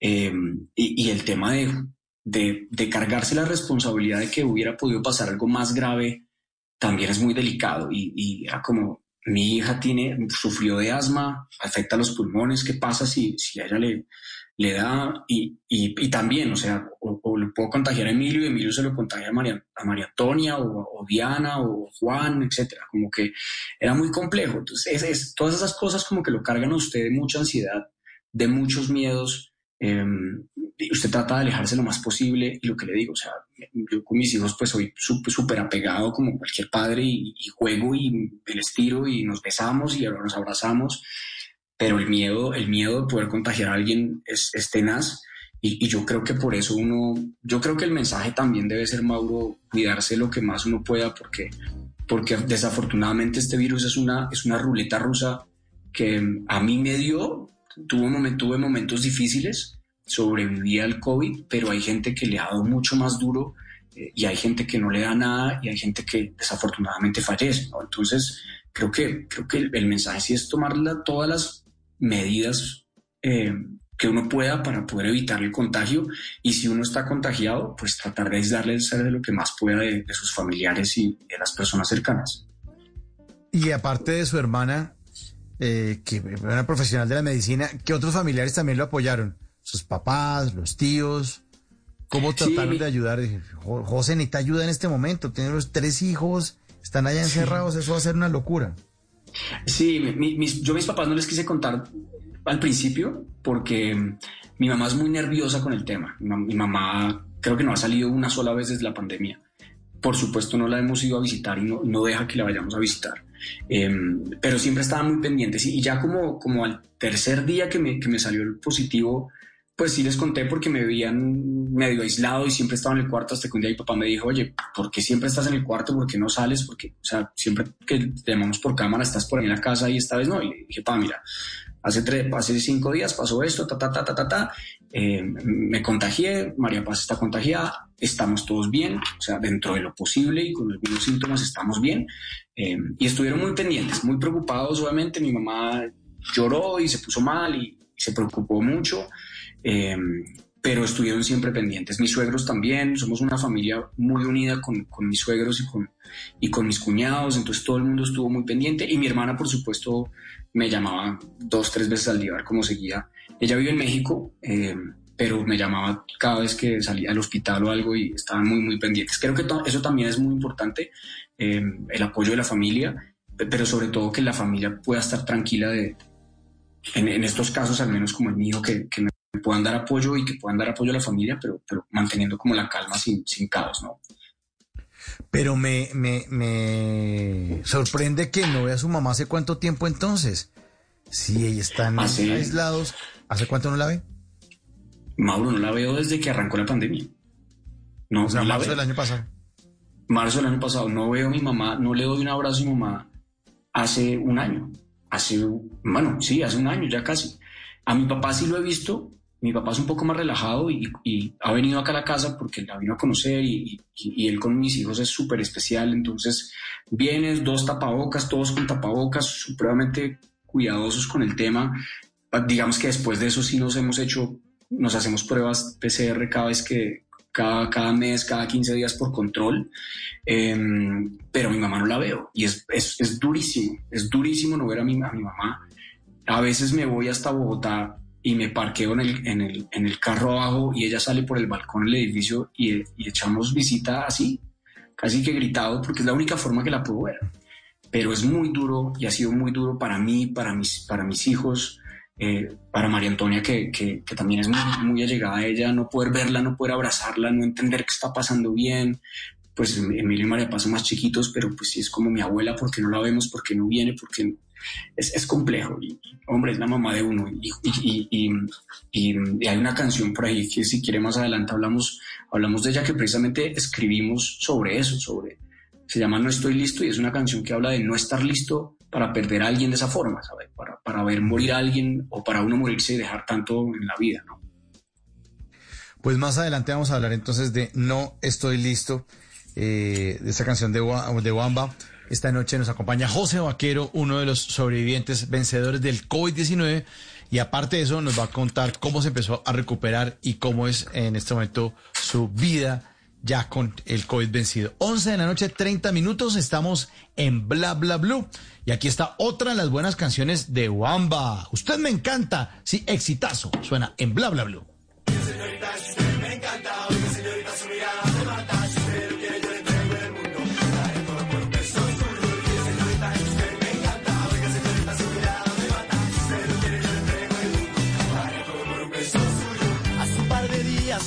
comportamiento extraño dentro de ti. Siento que me miras y que me hablas diferente a las demás.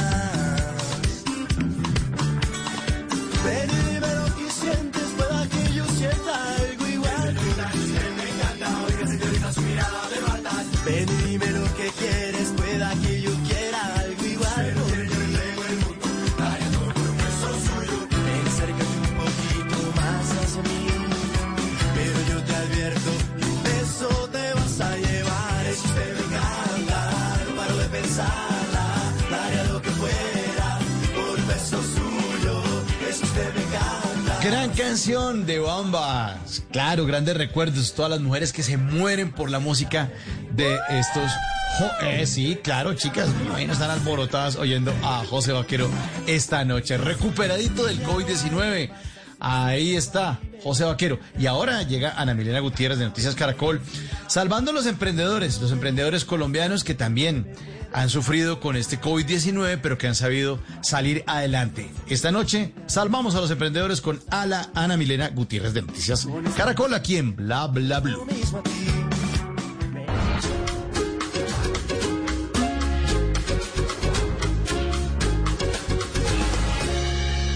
Noticias Caracol y Bla Bla Blue se unen para apoyar a los emprendedores de nuestro país.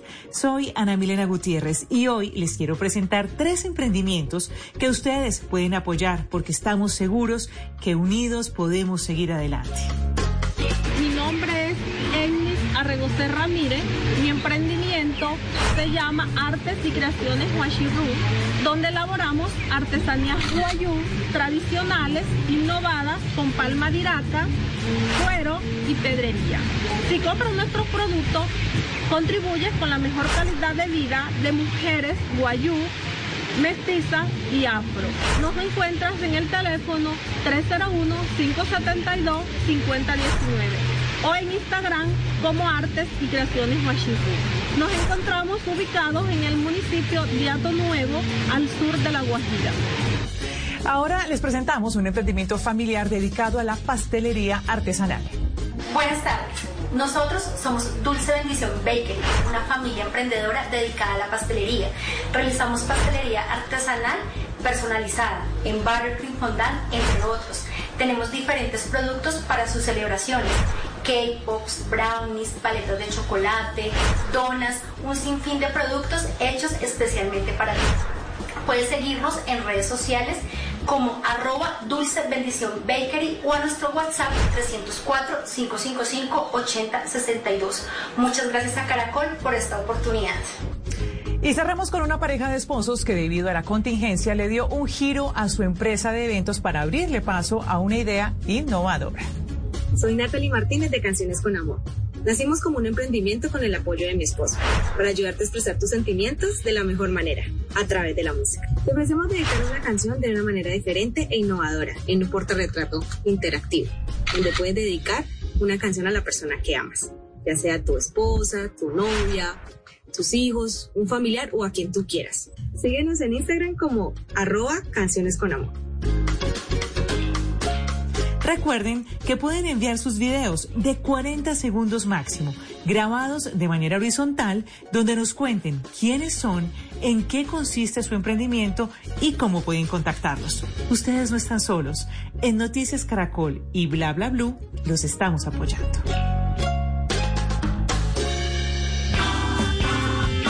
Bla Bla Blue. Conversaciones para gente despierta. Déjame pintarte de colores todo el miedo que hay adentro. Déjame empacarte la maleta con canciones de los dos. No vaya a ser que pierdas el boleto de regreso. O se te queden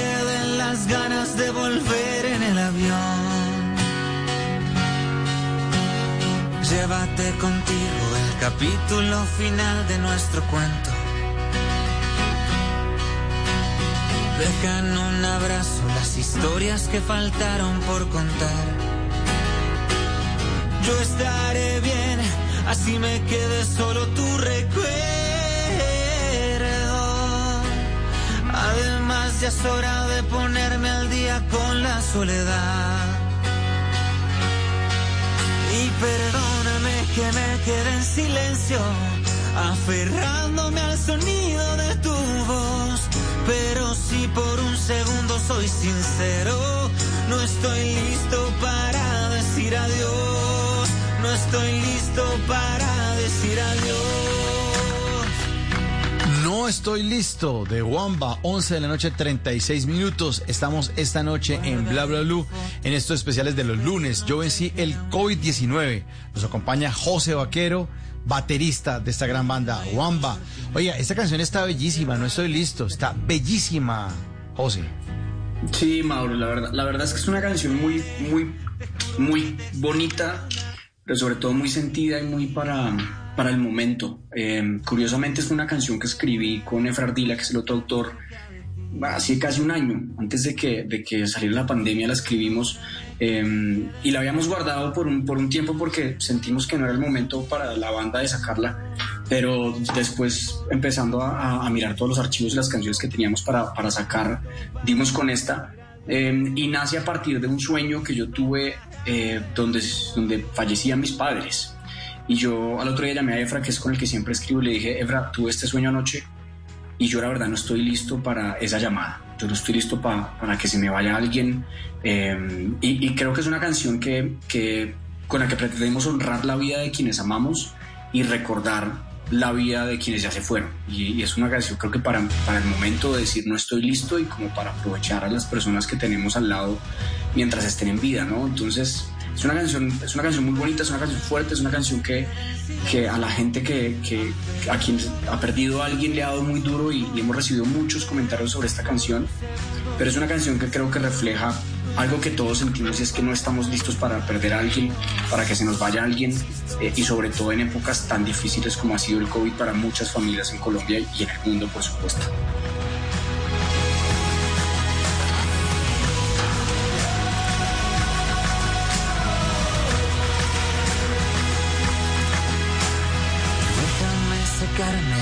Lágrimas al ver que hoy te pierdo.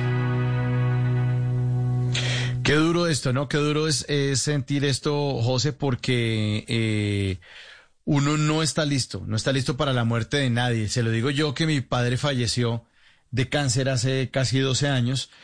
eh, y nosotros sabíamos, y ya el médico, pues también, eh, un médico en mi familia, mi tío, hermano de mi mamá, que le dijo, mire, ya, ya, no hay nada que hacer, esto ya está complicado, esto ya se fue así. Eh, esto está, pero uno no está listo, uno no está listo nunca para absolutamente nada. Sabiendo que mi papá se iba a ir, est- no estábamos listos para eso. Sí, de acuerdo. Sí, es, es, es algo que uno no, para lo que uno no está preparado jamás.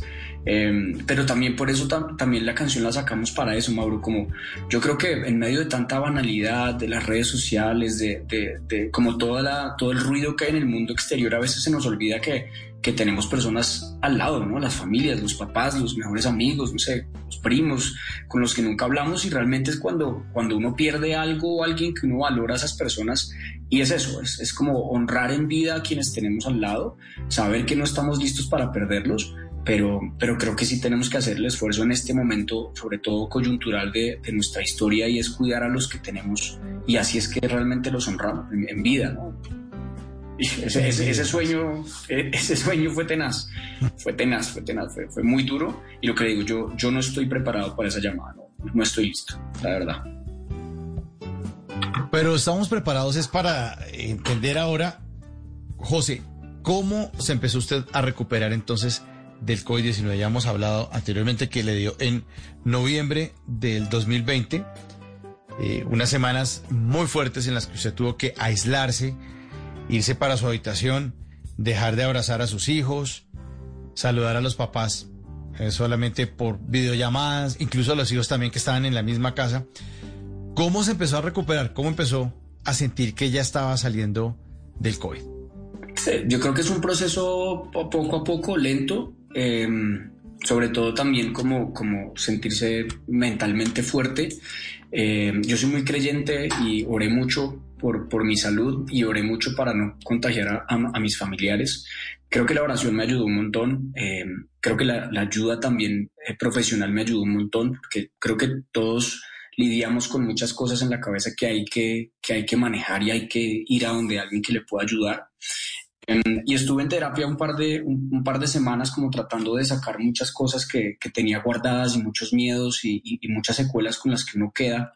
Em, durante un par de semanas me costó todavía concentrarme, como que quedaron ciertos, ciertas secuelas del, del virus ahí a nivel psicológico, me costaba mucho concentrarme, no podía leer, o sea, yo leía, no sé, un correo electrónico y tenía que, le- que leerlo dos o tres veces porque no me acordaba lo que estaba leyendo. Y, creo que fue un proceso también de, de concientización, de, de tratar de estar concentrado. Por un, por un lado eso, por el otro lado los síntomas fueron desapareciendo poco a poco, eh, los dolores de cabeza ya no volvieron a dar, que fue lo primero que se desapareció y, digamos que dos, tres semanas después como que todavía me sentía un poquitico, un poquitico ahogado, pero, pero se iba, se iba, iba pasando, iba pasando con el tiempo. Creo que es de mucha tranquilidad, creo que es de cuidarse. Eh, a partir de ahí también como que cambié mucho mis hábitos alimenticios. Eh, le redujo un montón al azúcar, a, digamos que a todos los alimentos ultraprocesados, todas esas cosas.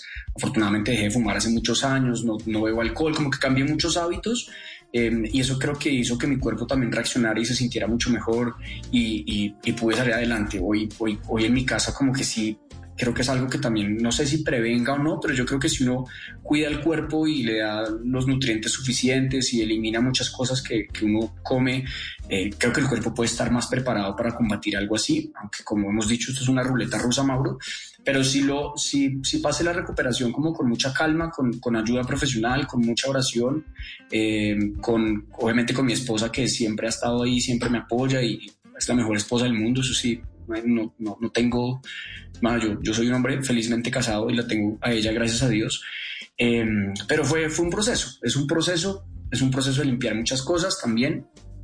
Y, y ahí vamos, y a veces todavía me cuesta concentrarme, se lo, se lo confieso, y la psicóloga todavía sigue diciendo que puede que haya secuelas eh, a mediano plazo y que eso poco a poco va pasando, creo que también siendo muy consciente del día a día de, de hacer ejercicios como de concentración y todo eso. Pero afortunadamente pasó y hoy estoy, hoy estoy bien, gracias a Dios. ¿Y el tratamiento físico fue muy fuerte, muchas medicinas o, o qué le recetaron cuando ya tenía COVID y, le- y lo mandaron a aislamiento? ¿Qué le Pues como mis, como mis síntomas no fueron tan fuertes, eh, me mandaron analgésicos para los dolores, me mandaron un antihistamínico eh, para, no sé, si tenía un poquito de congestión, pero no era como nada que me podía respirar. Mucha hidratación, mucha agua, buena alimentación, más allá de medicamentos, porque le repito, no tuve, no tuve síntomas así muy, muy, o sea, fuertes, fuertes, fuertes, sí muy, muy buena alimentación y eso fue lo que creo que me ayudó muchísimo. Eh, una amiga que es nutricionista como que me ayudó como a hacer no, no una dieta sino cambiar los hábitos y, y a partir de ahí también uno- unos suplementos vitamínicos eh, pero sobre todo fue ah, analgésicos antihistamínicos eh, y buena alimentación y cambiar los hábitos y poco a poco el ejercicio poco a poco porque uno obviamente uno después de eso intenté hacer ejercicio y me ahogué inmediatamente o sea hice cinco minutos y ya me tiré al piso pero poco a poco como haciendo ejercicios de respiración, eh, un poco de meditación, ¿sabe? Como que, creo que fue un conjunto de cosas que me ayudaron también como, como, como a estar mejor. Hoy ya estoy haciendo ejercicio nuevamente eh, de mediana intensidad, sin peso ni nada, pero pues acá en la casa con, con, con- con mi esposa y ya me siento muy bien. Todavía sí me ahogo, todavía creo que la capacidad pulmonar no está al 100, creo que es normal, pero, pero ya estoy del otro lado, estoy mucho mejor que, que al principio, que fue bien, bien duro. ¿Y en qué momento sintió la necesidad de pedir ayuda psicológica? Em, yo creo que eso fue como el séptimo, como a la semana, Mauro, como a la semana que ya estaba muy angustiado, que estaba muy ansioso, eh, estar encerrado en un cuarto todo el día tratando de concentrarme para trabajar, oír a mis hijos eh, tocar la puerta y llorar en algunos momentos porque no podía abrirles. Ahí, ahí llegó un momento en que dije, como que, como que caí, como que empecé a llorar y dije, necesito ayuda porque creo que uno solo a veces no puede.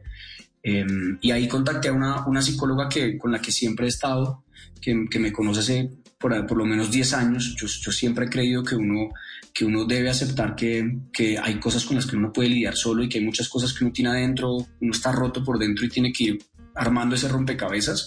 La llamé y, y empecé a hacer terapia con ella.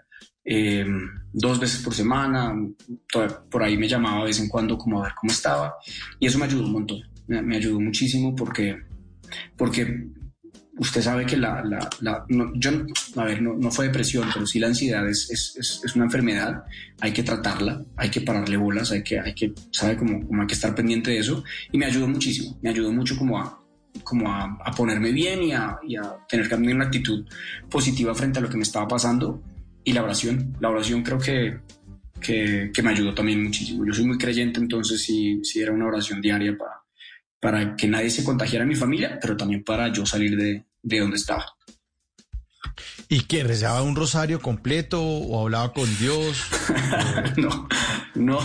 ¿Cómo fue? Yo, no, yo, creo- yo creo que es más, yo tengo una relación, creo que todos los seres humanos tenemos una relación con alguien, sea Dios o que, lo que usted crea, lo que- no importa, pero nada más una conversación, yo, yo no, yo no soy, a ver, yo, yo, no, yo no creo en una religión, yo creo en Dios. Eh, y creo que es un ser que está siempre ahí. Y yo hablo con él, así como estoy hablando con usted y le hablo así, le hablo, oiga man, ayúdeme, estoy mal, ¿qué tengo que hacer? Deme una señal, ayúdeme, eh, le pongo a usted esta enfermedad, eh, sáqueme de esto, sáqueme la ansiedad, como que yo le hablo, le hablo, le hablo como si fuera un amigo, yo, yo creo que eso de, de no sé, hay muchas cosas que la religión no- me enseñó cuando chiquito que, que hoy no me gustan y que hoy no estoy de acuerdo, pero respeto profundamente y mi, mi, mi conversación es mucho más eh, de tú a tú que un rosario.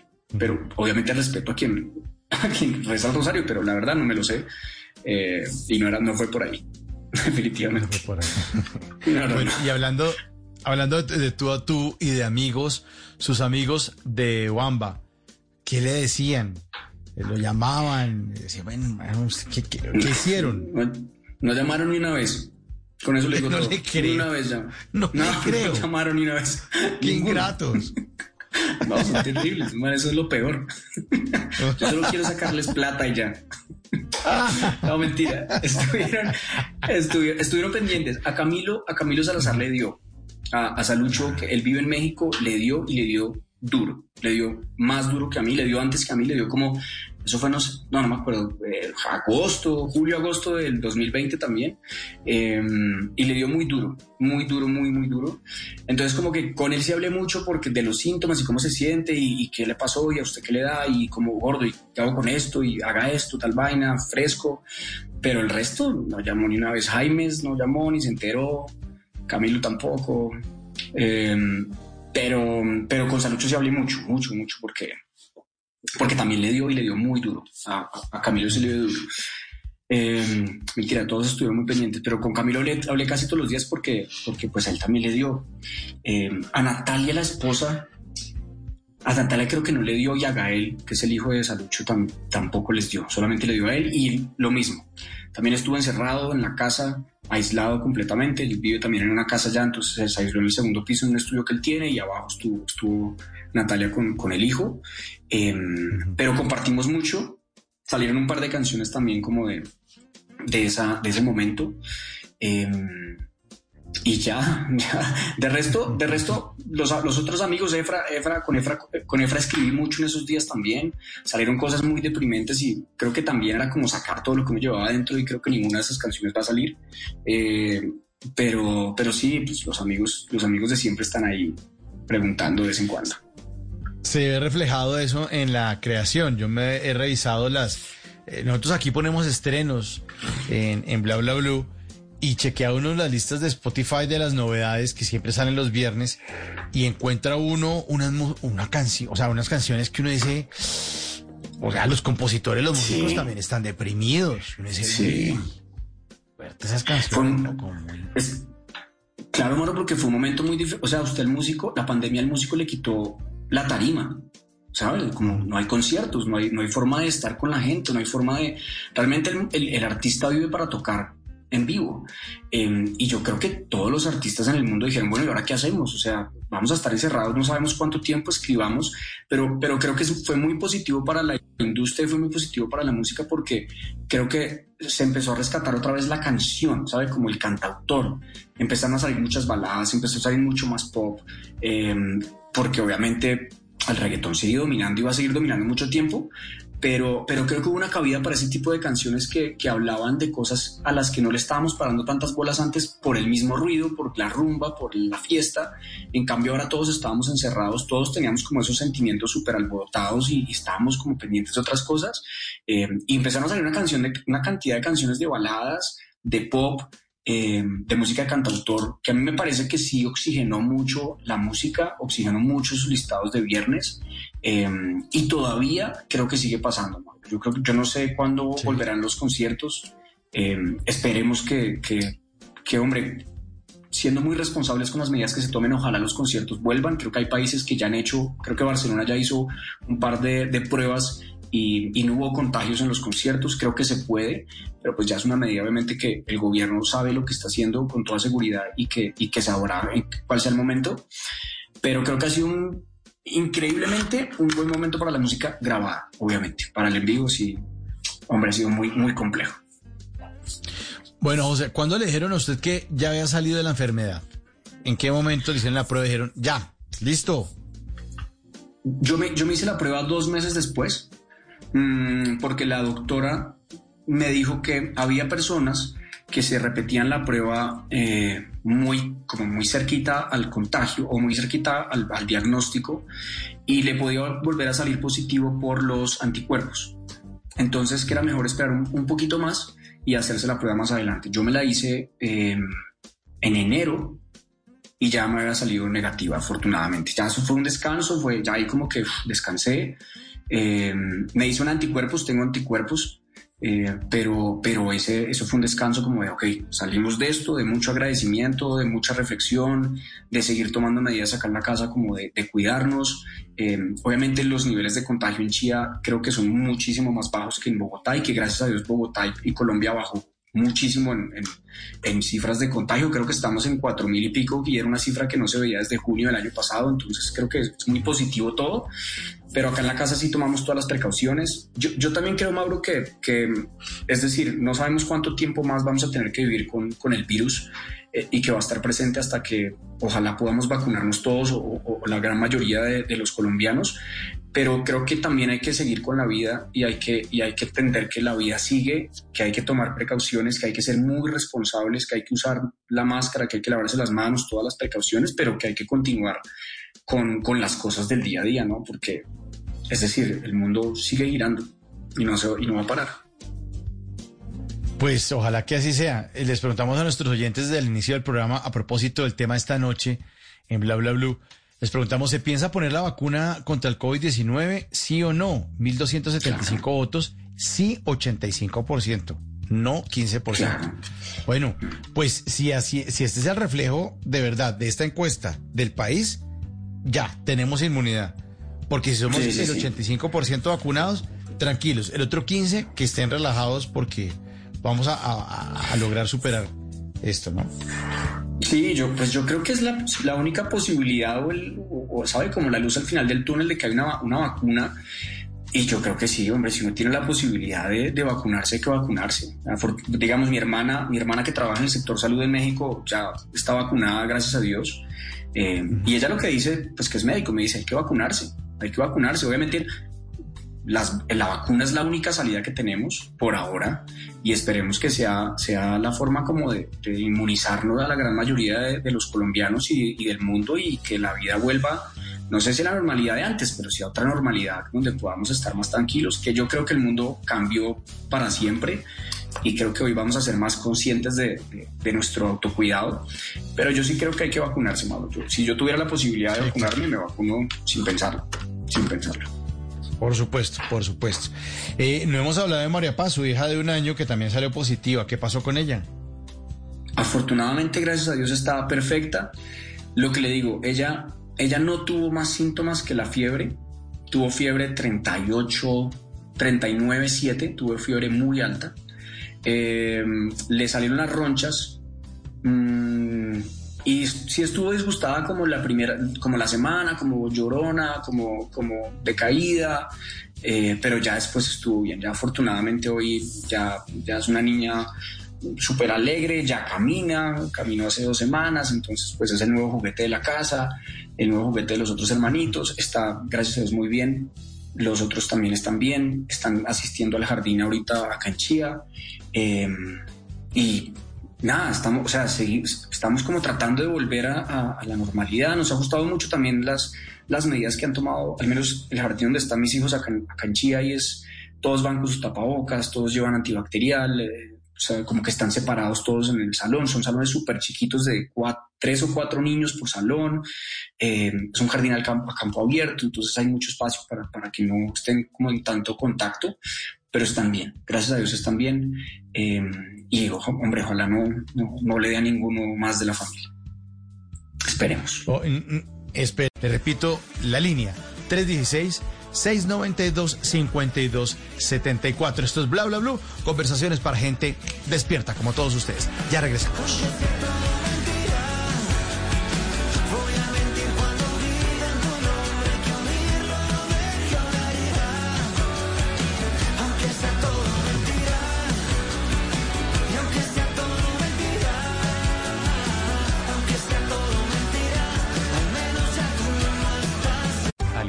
Tarde. Bienvenidos a Meridiano Blue. A la hora indicada. Toda la gente está empezando a especular. Es bueno tomarse un respiro y prepararse para el resto del día. Con todo para comenzar la tarde con un nuevo aire. Meridiano Blue. Ahora de lunes a viernes de 1 a 2 de la tarde. Blue Radio y bluradio.com. La nueva alternativa. En las noches la única que no se cansa es la lengua. Por eso, de lunes a jueves a las 10 de la noche empieza Bla Bla Blue con invitados de lujo. Yo soy Lorna Cepeda. Yo soy Diego Verdaguer. Les habla Consuelo Les habla el chef Jorge Raúl. Hola, soy Carolina Cuervo. Dicen la reina de la música popular. Yo soy Adriana Lucía. Yo soy Tato de Evia. Blue, vamos a echar entonces el pote y el Con petaco. buena música, con historias que merecen ser contadas, con expertos en esos temas que desde nuestra casa tanto nos inquietan y con las llamadas de los oyentes que quieran hacer parte de este espacio de conversaciones para gente despierta. Bla bla blue. De 10 de la noche a 1 de la mañana. Bla bla blue. Porque ahora te escuchamos en la radio. Voces y sonidos de Colombia y el mundo. En Blue Radio y bluradio.com. Porque la verdad es de todos. Ya son las 12 de la noche y un minuto este martes 23 de febrero del 2021 y esta es una actualización de las noticias más importantes de Colombia y el mundo en Blue Radio. En Medellín ya se aplicaron todas las vacunas asignadas del primer lote de Pfizer, el balance es positivo y el alcalde aseguró que ninguna dosis se perderá por corrupción ni colado. Susana Paneso. El reporte de las autoridades señaló que el joven fue secuestrado momentos en que departía en una fiesta con unos amigos en una discoteca del sector de la 33 en Medellín, supuestamente por estupefacientes. Al respecto, el general Pablo Ruiz, comandante de la Policía Metropolitana. En un centro comercial de la ciudad se materializan inicialmente las cuatro capturas de los plagiarios. En el operativo fueron capturados seis hombres, uno de ellos el dueño de la discoteca, quien tenía registro de extradición a Estados Unidos por narcotráfico, por lo cual purgó una condena. 12 de la noche y dos minutos. Una prueba negativa para PCR de COVID-19 es la exigencia que extiende España para poder entrar en su territorio desde hace, desde 13 países latinoamericanos, incluido Colombia. Xiomara Rojas.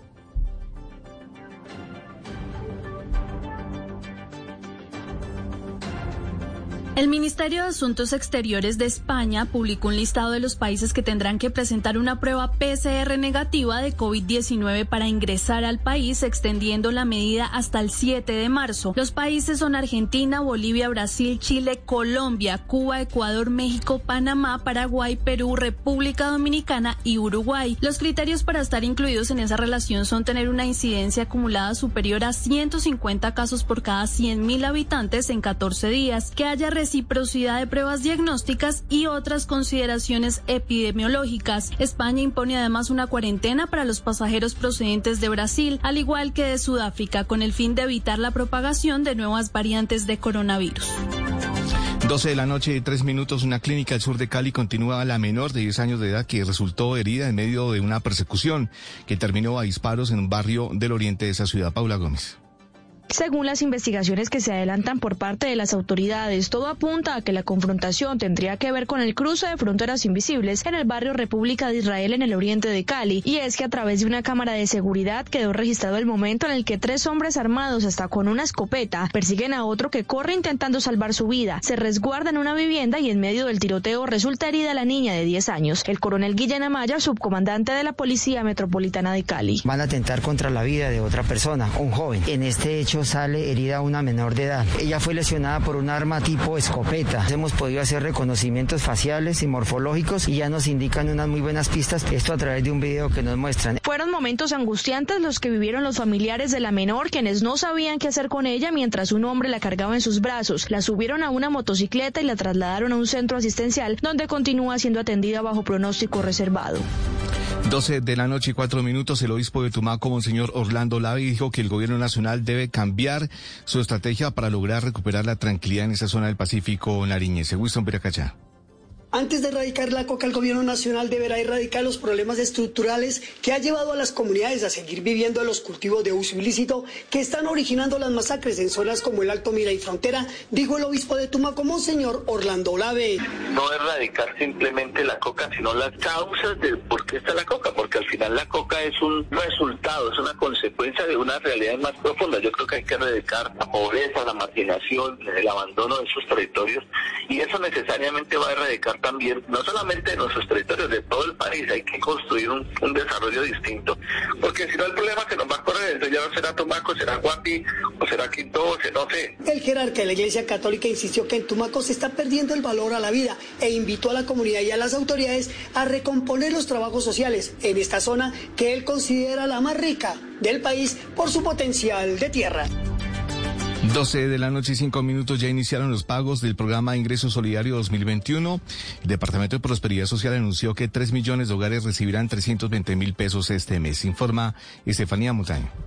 Mire, el pago de este apoyo económico inició hoy en los 2.3 millones de hogares bancarizados que estarán recibiendo a través de un mensaje de texto de su banco la disponibilidad de la transferencia de este incentivo. Por otra parte, los hogares que estaban recibiendo el pago a través del Banco Agrario o del Banco Caja Social desde ahora deberán realizar el cobro por supergiros y por su red de aliados, mientras que los cerca de 650 hogares no bancarizados podrán acceder a este pago a partir del 26 de febrero. El primer giro de este año incluye el acumulado del mes de enero y de febrero, por lo que la suma total son 320 mil pesos, que estarán disponibles para todos los beneficiados hasta el próximo 18 de marzo.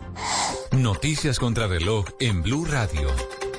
Y cuando ya son las 12 de la noche y 6 minutos, la noticia en desarrollo, 82.694 dosis de Sinovac serán para personas mayores de 80 años. Además, el Ministerio de Salud informó que 40.355 dosis serán distribuidas a los departamentos del Amazonas, Baupés y Guainía para comenzar con las aplicaciones a las personas mayores de 18 años sin importar las etapas de priorización que se aplican en el resto del país. La cifra que es noticia, el tercer carril Bogotá-Girardó logró un acuerdo de financiación por 700 mil millones de pesos. Y seguimos atentos porque México y Argentina sellaron una cooperación para la fabricación de la vacuna contra el COVID-19 de AstraZeneca. El objetivo es abastecer a una buena parte de los países latinoamericanos. El desarrollo de esas y otras noticias en blurradio.com y en Twitter en arroba blurradioco. Continúen con bla bla blue conversaciones. When can you get the COVID vaccine?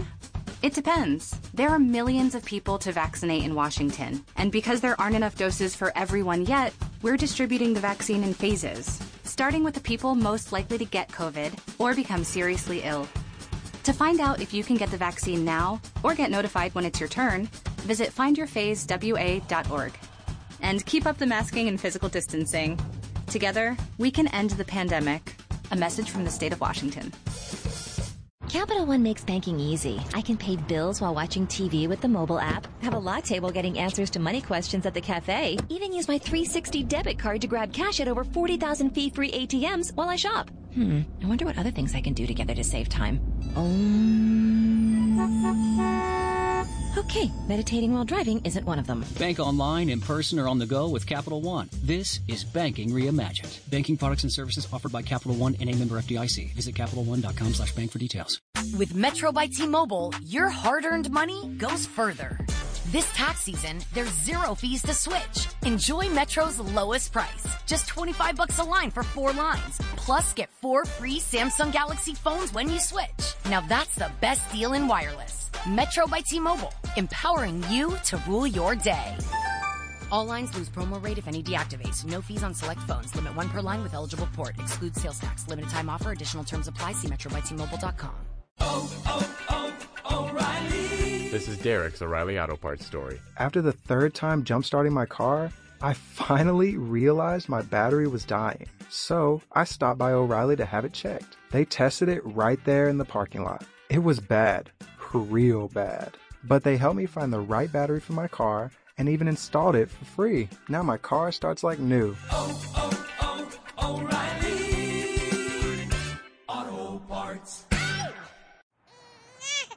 Ah, you got her? Yeah, I got her. I'll get McDonald's. Oh, that is music to my ears. It's the you get the baby, I'll get the breakfast meal. There's a meal for every morning at McDonald's. Every day on the buy one get one for a dollar menu, you can mix and match breakfast staples like a sausage McMuffin, chicken McGriddles, sausage burrito, McChicken biscuit, and hash browns. Price and participation may vary. Cannot be combined with combo meal. Valid for item of equal or lesser value. AIR. Perdona si te estoy llamando en este momento, pero quería decirte todo lo que siento. Yo sé que las palabras se las lleva el viento, pero si no te llamo voy a enloquecer. Y sé muy bien que estoy violando nuestro juramento. Después de par de tragos siempre me arrepiento. Yo sé que estás con alguien que no es el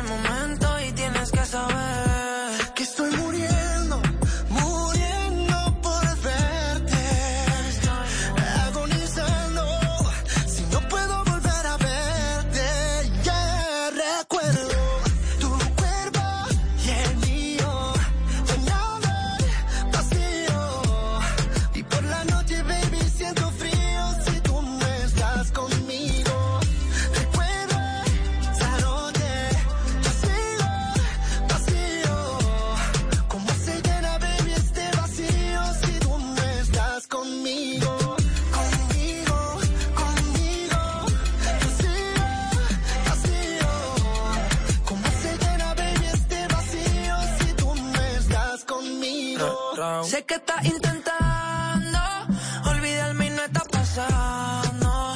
Cada beso que él te está dando, solo lo mío estás sintiendo porque estás recordando. Tú esa noche buena, nuestra canción suena. Estamos en Bla Bla Blue, de Bla Bla Blue, de lunes a jueves, de 10 de la noche a 1 de la mañana. Son las 12 de la noche, 11 minutos. Y en vivo aquí los estamos acompañando todas las noches juiciosos con música de estreno, señor Simón Hernández. ¿Esto qué está? Esto está chévere. Pero esto tiene como base de otra, ah, de, de- de- de otra canción. ¿De qué se trata?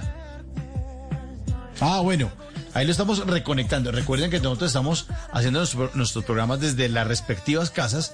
Así que Simón Hernández, que es el del estreno musical, como estábamos contando hace un ratico, pues eh, nos trae música nueva eh, de estreno en esta tercera hora de Bla Bla Blue. Ustedes hacen parte de este programa de conversaciones para gente despierta, 316-692-5274. Y mientras restablecemos el contacto con don Simón Hernández, les voy a leer mensajes que dejan nuestros oyentes en el 316-692-5274. Muy buena música para la noche. Bueno, es desde que arrancamos con William Angulo de Herencia de Timbiquí. Eh, nos escriben, "Mm, amigos de Bla Bla Blue, buenas noches, cordial saludo a William Angulo, eh, me encanta su música, muchos éxitos. Atentamente, Cristina desde Aures. Sí, esto es Aures en Suba, en Bogotá, en compañía de mi gato. Ella siempre está ahí arrunchada con el menino, oyendo el programa. Felicitaciones para William Angulo. Le escriben aquí para todos sus impulsadores de la cultura musical de Colombia. No desmayen en su trabajo. Lo escribe el ingeniero Freddy Omar Beltrán desde San Cristóbal, estado de Táchira, en Venezuela. Allá no es departamentos, allá es estados como los Estados Unidos. Otro mensaje en el 316-692-5274. Recuerdo el tema de la serie La Niña, es excelente, claro. Herencia de Timbiquí, nuestro invitado de la primera hora. Hola, tan especial y bello. Y genuino es William, gran invitado. Ah, mi- mira, me escribes que volvites, Mauricio, qué alegría, te extrañé mucho, pero Estevitan lo hizo muy bien. Debería quedarse también. Bueno, estamos en la negociación a ver si don Esteban Hernández se queda con nosotros, pero estoy muy contenta con mi programa, gracias Bla Bla Blue. Nosotros también estamos muy contentos de estarlos acompañando todas las noches. Y ahora sí, me confirman que don Simón Hernández se conectó. Le- le- el- al, al- señor. al computador le dio un estornudo y entonces se desconectó. ¿Qué le pasó? Está, está malito el computador. Está, está malito, está malito, está malito porque eh, se emocionó escuchando esta canción que nos recuerda Son by Four. ¿Se acuerda? Son by Four. sí, señor. Claro. Eso, eh, eh, mire, te- tengo conflicto con esta canción porque a pesar de que es chévere y obviamente nos, acuerda de, de ese clásico de Son by Four, eh, al inicio suena como canción como medio promocional, como si me, me estuvieran vendiendo como una campaña de algo. Entonces suena, suena un poco rarito.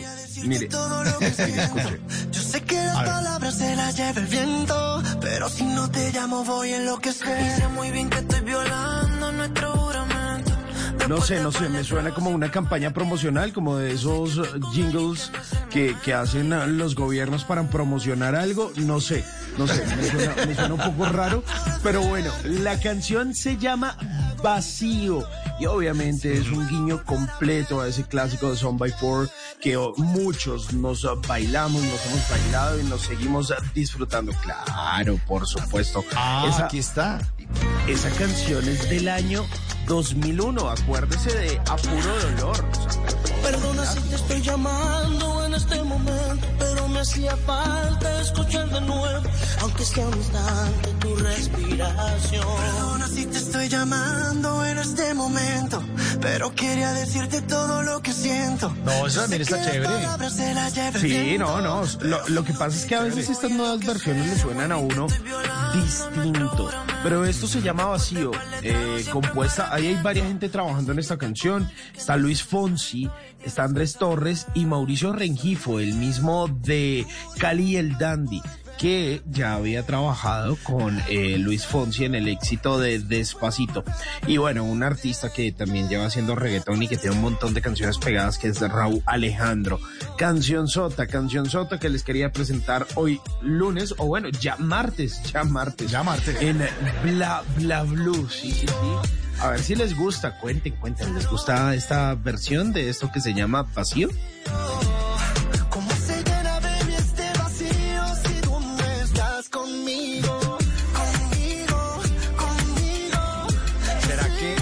El vacío de Despacito lo va a lograr Luis Fonsi, lo va a lograr llenar Luis Fonsi en algún momento? ¿Será que va a lograr otro Despacito? Yo no creo. No creo, no creo. Yo creo que esos éxitos solo se logran una vez de semejante magnitud. Creo que solo se logran una vez y usted tiene Una que vez. ser demasiado genio.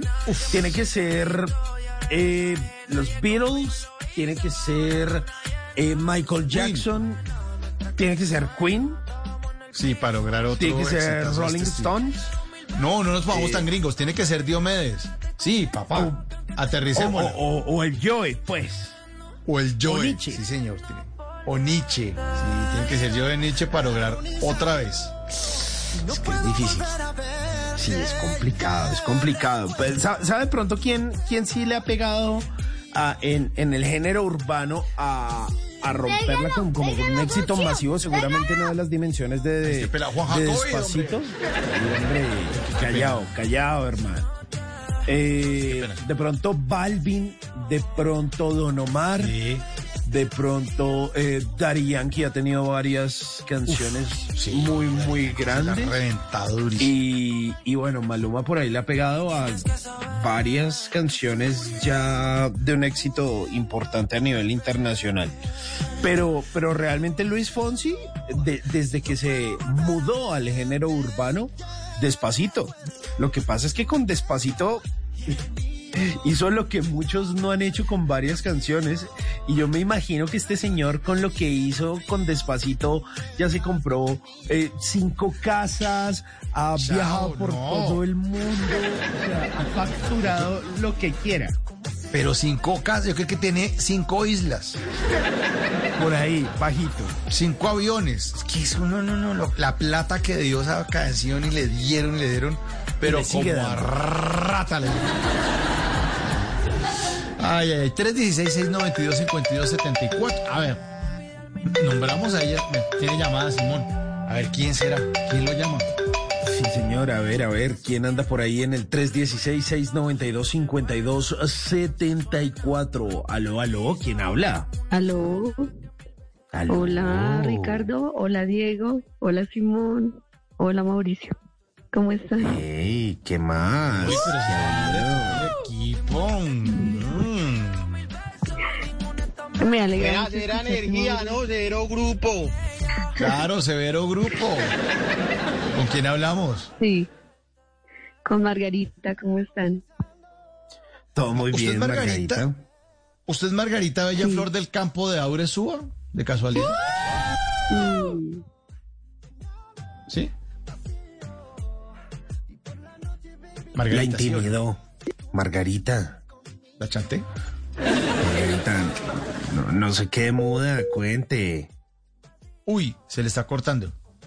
Hmm. Margarita está tímida, es una, una flor tímida, Margarita. Ella, ella es la que nos escribe que dice que tiene un gato. Que duele que el Ah, gato. sí, señor. Creo que es ella. Creo que es, que, creo que es esta Margarita.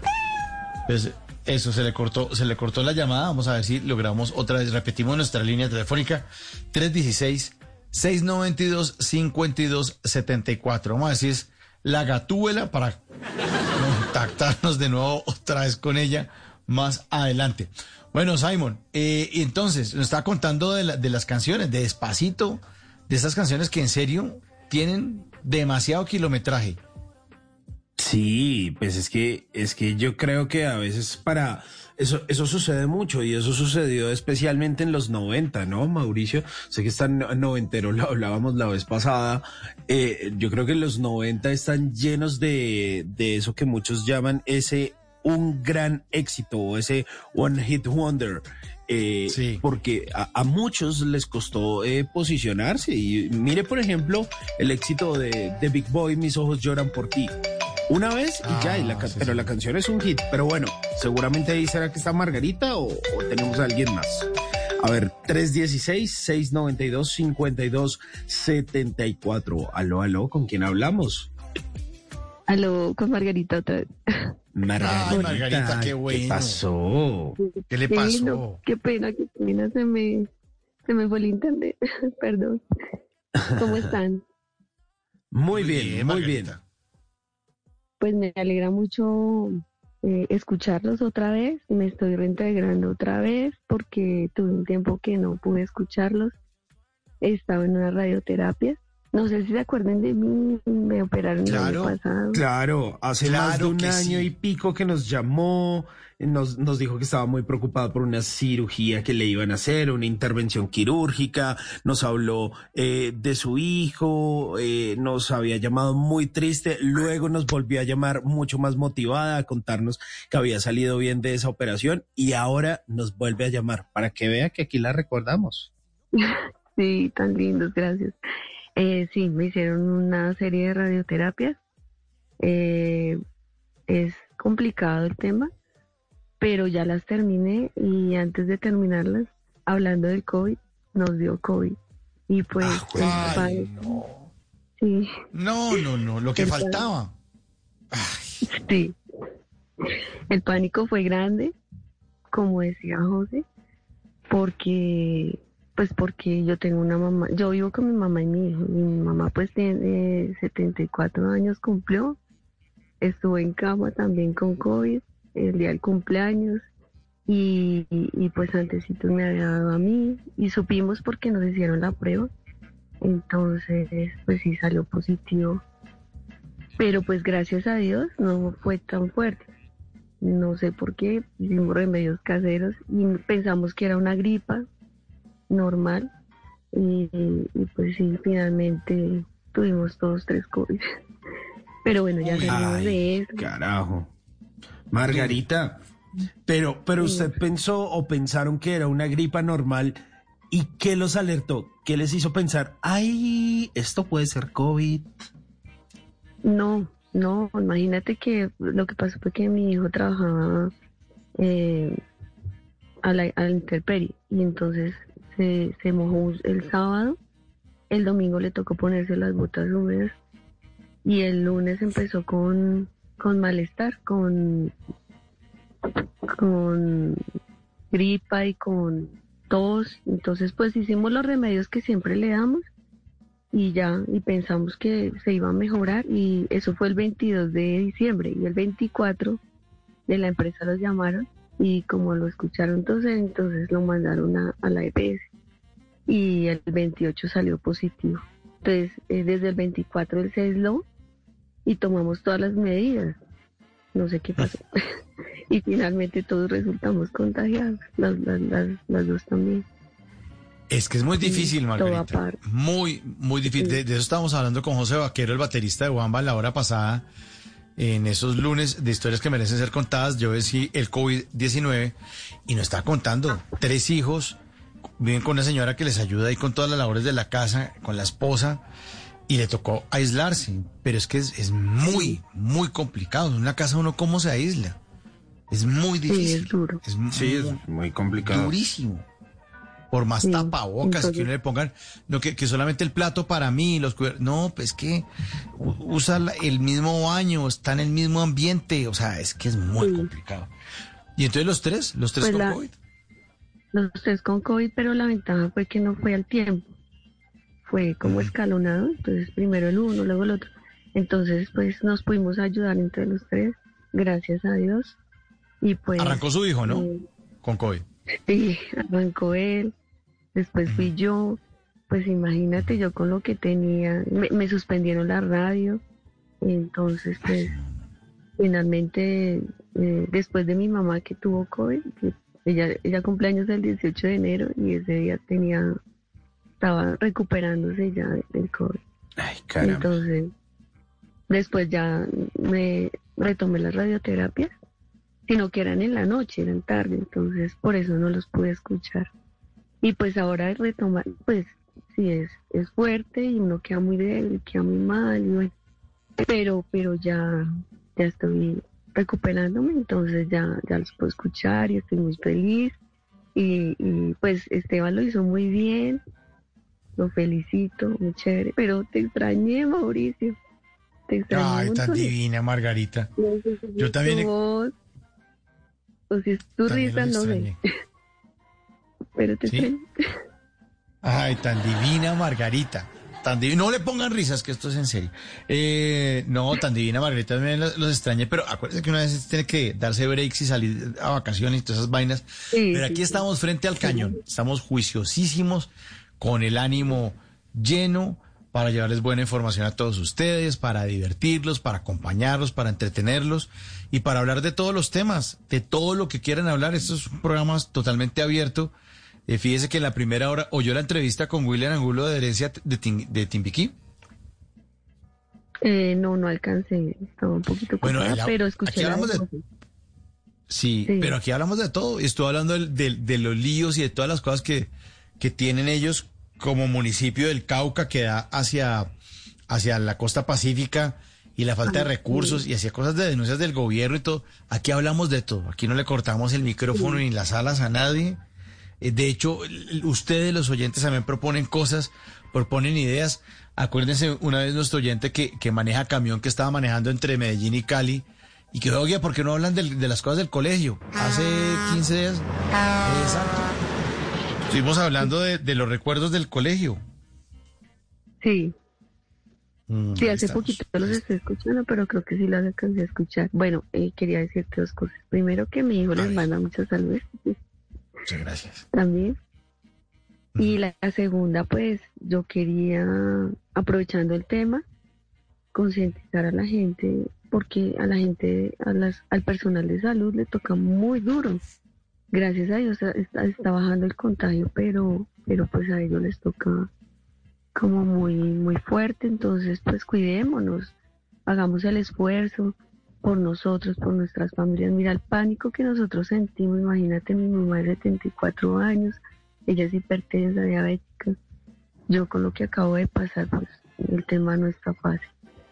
Y, y ellos estuvieron pendientes de nosotros de, de las EPS, entonces pues eh, hagámoslo no solamente por nosotros, nuestras familias, nuestro entorno, sino también pues por ellos, porque también tienen familias, también les toca duro, también han dejado de hacer sus cosas, sus familias de lado, por, por cuidarnos.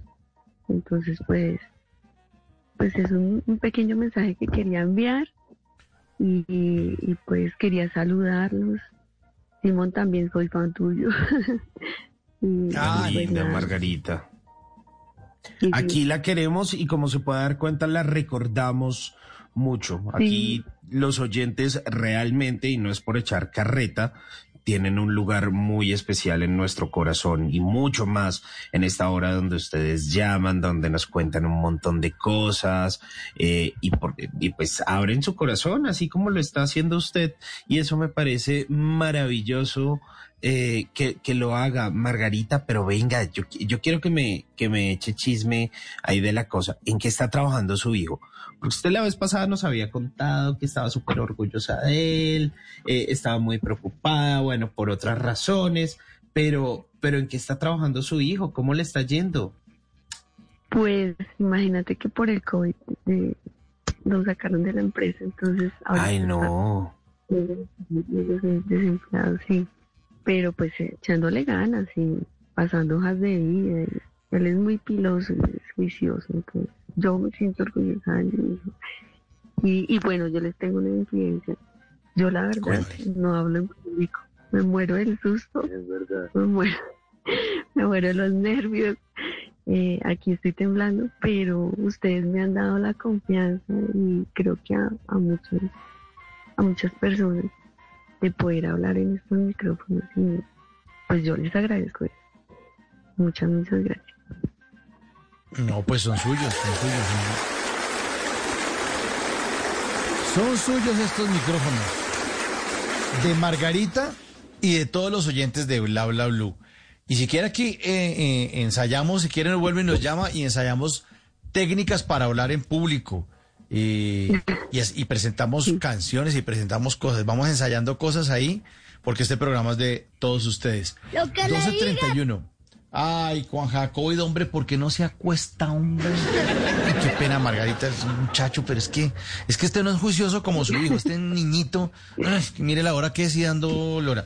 Eh, Margarita, muchísimas gracias por su llamada, le mandamos un abrazo, nos alegra muchísimo que esté así de aliviada, que nos quiera tanto, nosotros también la queremos muchísimo, a usted y a su familia. Gracias por hacer parte de Bla Bla Blue. Y como buena oyente de Bla Bla Blue, sabe que le ponemos una canción que tiene que ver con algo de lo que nos dijo. Pues aquí está. Para Margarita le tengo una de René y Reni. Desojo la Margarita, pero la desojo a vecinos. Muchas gracias por su llamada. Chao. Gracias, bendiciones. ¿Cómo saber si mi talento para amarte es suficiente? ¿Cómo saber si no me das una señal para quererte? ¿Cómo saber si alguna estrella cae del mar se apaga y muere? ¿Cómo saber si no me puedes responder si tú me quieres?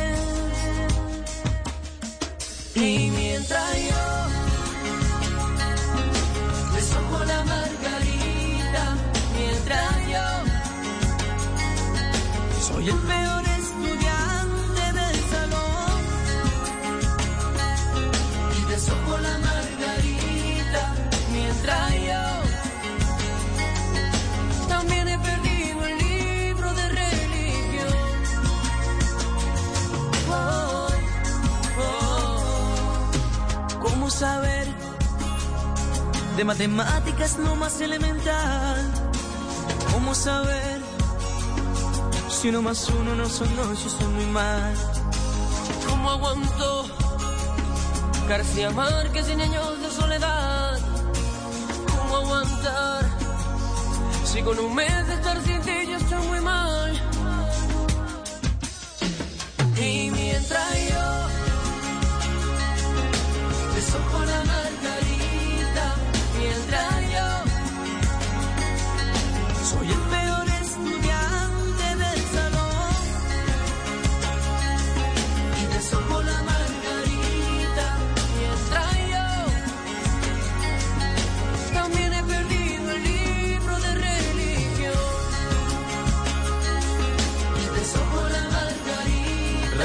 y René, una canción de 1998, Desojo la Margarita, suena en Bla Bla Blue a las 12.33, conversaciones para gente despierta. La gente ya no está tan dormida, tan pasiva, no.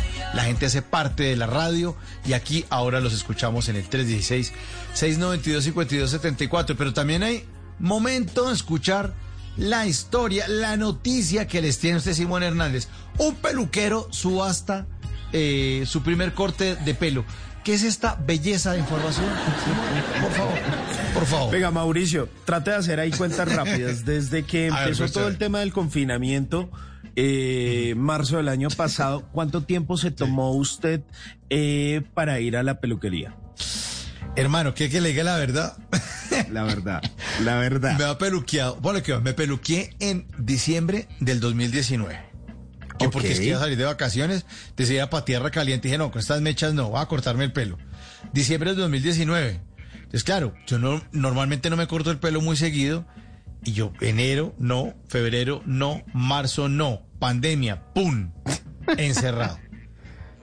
Quiero decirle que volví al peluquero en diciembre del 2020. O sea, casi un año. Faltaba como una semana para que se cumpliera el año de la peluqueada. Estaba con esa mecha asquerosa, con, el- con colita de caballo atrás, el A- a pelo lo Pedro- parecía... a lo Pedrinchi. No, pero sí, yo eh, puedo hacer el paso de la orejita si usted quería, lo que quisiera. No, no, no, no, no, pero estaba, pero hecho un gañán. Cuando me cortaban el pelo, yo, yo le decía a mi esposa, oye, ¿Cómo es? como ¿Cómo medio bruto. Sí, pero ¿cómo debería? Yo decía, co- como medio bruto, ¿no? Me dio como un gañán y no me corté el pelo en todo el año. Claro, por las restricciones que las peluquerías, me encerré, que... Bueno, en diciembre me volvió a cortar el pelo. Casi un año. Falta como una semana, 15 días para que se cumpliera un año de corte de pelo. Una belleza. No, pero prácticamente lo podaron. No, asqueroso. Asqueroso. En serio, era una No, vaina, no, pero una mecha hedionda, hedionda. hedionda. Pues mire, es que le, le pregunto eso porque seguro a algunos también les pasó y pues nos tomamos nuestro tiempo, no tanto, no tanto como Mauricio, pero sí nos tomamos Sí, no, nuestro no, tiempo en volver a las, a las peluquerías. Y esto no solo sucedió en Colombia, sino también en Alemania. Imagínense que luego de ese primer confinamiento, pues en Alemania volvieron a tomar medidas y las peluquerías están cerradas desde inicio de diciembre. No las han vuelto a abrir hasta hace un par de días. Resulta que hay una peluquería muy famosa, un famoso salón de belleza de una región del sureste de este país que se llama Bayreuth. Bayreuth, supongo que se, lee así en, en mi, en mi gran alemán. Eh, y ellos estaban subastando su primer corte luego del confinamiento. Entonces dijeron, vea, vamos a volver a abrir y el primer corte lo vamos a subastar. Mejor dicho, a ver, ¿quién tiene ese greñero largo? ¿Quién pone más? ¿Quién da más? A ver. Pues la puja llegó a elevarse hasta los 422 euros, o sea, aproximadamente 511 dólares por un corte, un corte normal, o sea, eso tampoco es pues que sea la locura. O sea, ¿sabe cuánto debieron llegar a pagar por ese primer corte de pelo? Se lo estoy pasando a pesos colombianos. Un millón ochocientos treinta y seis mil doscientos setenta y ocho pesos al cambio del día de hoy. Por unas mechas ahí de otro que uno no sabe ni quién es. No. Uy, qué ¿Qué jartera. tal esa vaina? Entonces, claro, se le subastaron eso. Obviamente la gente de la peluquería dijo, vea, nosotros no estamos haciendo esto para llenarnos de billete, sino que eh, este dinero se lo vamos a entregar a unas organizaciones benéficas que distribuyen alimentos, que ayudan a niños necesitados, a gente que no le ha ido como también con el COVID y subastó varios cortes, varios cortes. Es más, llegó a subastar y varios eh, varias entregas y llegó a, re- eh, a recaudar 1.310 euros que fueron donados a fundaciones, o sea, 4 millones 707 mil pesos en cortes de pelo, o sea, tres cortes. ¿Usted se imagina eso, Mauricio? No, no, pero- no. Si, si a usted le cobran 30 mil y usted ya dice, ey, ey, ey, ey, no Ey, cuidado, no abuse". eh. Oye, pero, pero si donaron la plata o qué? Porque si no, también hubiera hecho la misma vaina en diciembre del año pasado para la Fundación Mauricio Quintero. en pro de Mauricio Quintero. Sí, mira, sido de, de- de un niño con necesidades y, y- y hambre. con ese, con hambre ni la berraca, con un mercado que no se ha hecho. No, no, sí la donaron, sí la donaron. no. Bueno, esperemos a ver una nueva llamada de nuestros oyentes en el 316-692-5274. Es el momento para que ustedes llamen y nos cuenten de su vida, de sus historias. Aló, aló, ¿quién habla? Sí, muy buenas noches. Habla, habla con Alexander Molina, de aquí de Cali. Estoy feliz Alexander. porque al fin me entró. Al fin me entró, casi que no me entra. Uy, eso decía Norberto. No, no, estoy muy contento porque me encanta mucho su programa. Todas las noches yo trabajo, yo soy guardia de seguridad, trabajo en una petar y ustedes son los que me, me alegran la noche. Ustedes son los que, Qué mejor bueno. dicho, si no, si no fuera por ustedes, estaría aquí eh, echando cabeza durmiéndome, pero ustedes son lo mejor, son lo mejor, ¿verdad Gente que sí? despierta, gente despierta. Tenemos aquí Sí, en este eh, exacto, exacto. Y me toca, y me toca estar despierto. Definitivamente, porque si, si me duermo aquí, se me entran y, y luego me meto en la grande con la empresa. Venga, ¿usted qué fue lo que dijo que estaba cuidando qué? ¿Un qué? Una petar. es una petar. Una petar, perdóneme. ¿Una petar? Sí, perdón, es una, perdón, una planta de tratamiento de aguas residuales.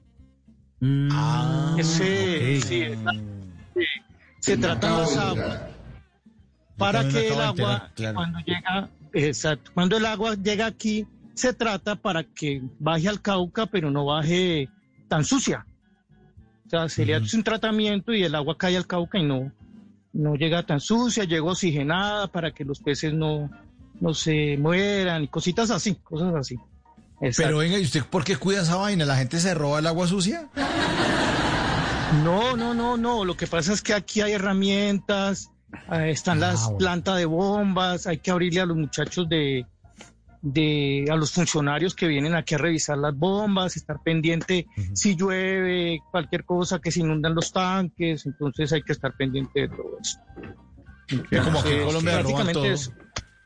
No, es que aquí, ¿Ah? aquí se roban todo. Aquí se roban todo, entonces no me Ah. extrañaría que, uy, me acabo de robar dos aquí- baldes de agua sucia, vea, mírenlos. Están aquí chorreando. Se roban un mojado. Aquí en Colombia se roban un mojado. Prácticamente. Exacto, exacto, pero no, yo hay que agradecer, en parte hay que agradecer a eso, porque si no fuera por eso yo no tendría trabajo. No, no Tienes toda tendríamos la trabajo razón. cantidad de, cantidad de personas razón. trabajan- trabajamos en esto. Trabajamos en este Nunca pensado en eso. Que iban los ladrones. Exacto. Que iban los ladrones. Sin ustedes no tendrían empleo. Pues Sí, Claro. irónicamente, irónicamente habría que decir eso, sí. O sea, discúlpeme que no los llamen por el, no los llame por el nombre, porque es que yo soy un poco despistado.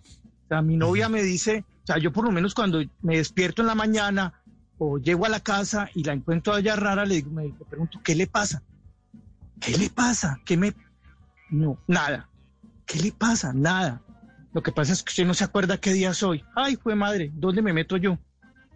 ¿Cumpleaños? No. Eh, ¿Aniversario? No.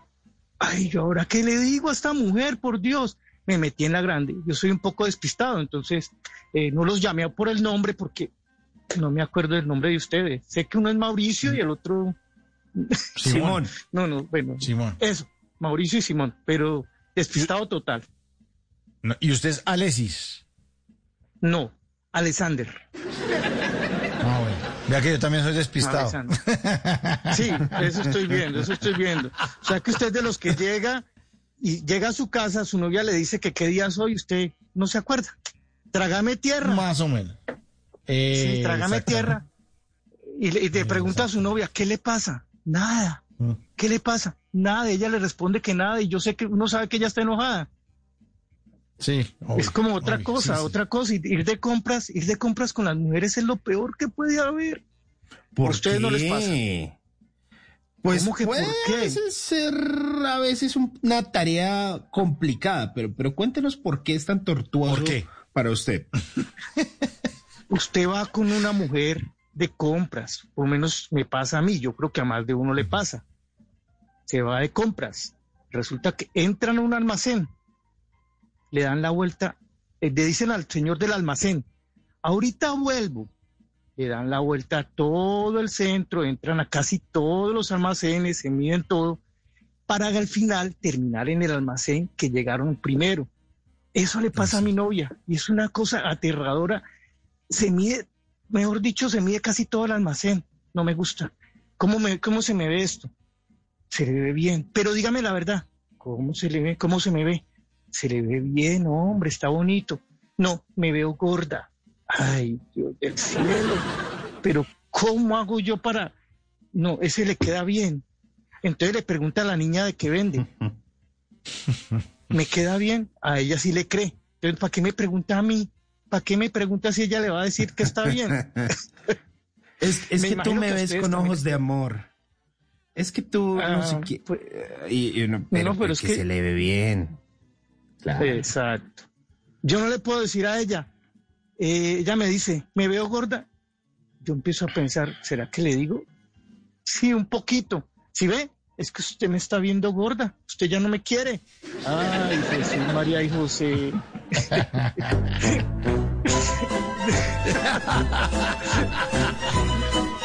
Sí. O sea, las mujeres son una cosa complicada, las mujeres son una cosa complicada. Y fuera de eso, cuando uno es despistado, peor. Ujú. En estos días, en estos días resulta que llegué yo cansado a la casa. Entonces le dije, ¿y el control remoto dónde está? El control remoto. No, no sé, yo ahí estaba, estaba sobre la mesa. Yo lo dejé, yo lo dejé sobre la mesa. Entonces, ¿dónde está el control remoto? Le dimos la vuelta a toda la casa. Yo le eché la culpa a ella. Le dije, usted embolató el control remoto. Usted seguramente cogió ropa y quién sabe, mínimo lo echó a la lavadora. Bueno, le dimos la vuelta, destapamos la lavadora, fuimos, destapamos la lavadora. Cuando resulta que era que yo despistado había cogido el control remoto, me lo había llevado para la habitación y lo había dejado debajo de la almohada. Ay, mejor dicho, si ve que es que usted le echa la culpa a todo de uno, si ve es que uno siempre es la mala. Ay, Dios, qué cosa tan horrorosa. ¿Le duran, ¿le duran las mujeres? ¿Le duran las mujeres o no? Pues ella es mi novia hace muchos años. Yo le digo mi novia, pero es mi mujer. O sea, yo vivo con ella. Yo vivo con Sí. ella y, y, pues hemos decidido mutuamente no tener hijos. O sea, eh, le he dicho, si vamos a tener hijos, eh, hay tanto niño que, que pues adoptan o podemos adoptar o cualquier cosa porque en este momento la, la situación está como para uno traer hijos a este mundo. Entonces es, por ese lado es complicado. Entonces entre los dos tomamos esa decisión. Si en algún momento tomamos la decisión de tener hijos, eh, vamos y adoptamos uno, que hay una cantidad de niños que, que necesitan un hogar, necesitan alguien que, que, que los quiera, alguien que... En este momento tenemos adoptado un gato, no le tenemos nombre, simplemente miau, el miau. Ok. ¿Y, y- y hace cuánto tiene a Miau? El miau lo tenemos hace como tres meses más o menos. El miau, él duerme ahí en en los pies de nosotros, es como el, el bebé de nosotros en este momento. O sea, no, eso es, ese es el único bebé que tenemos.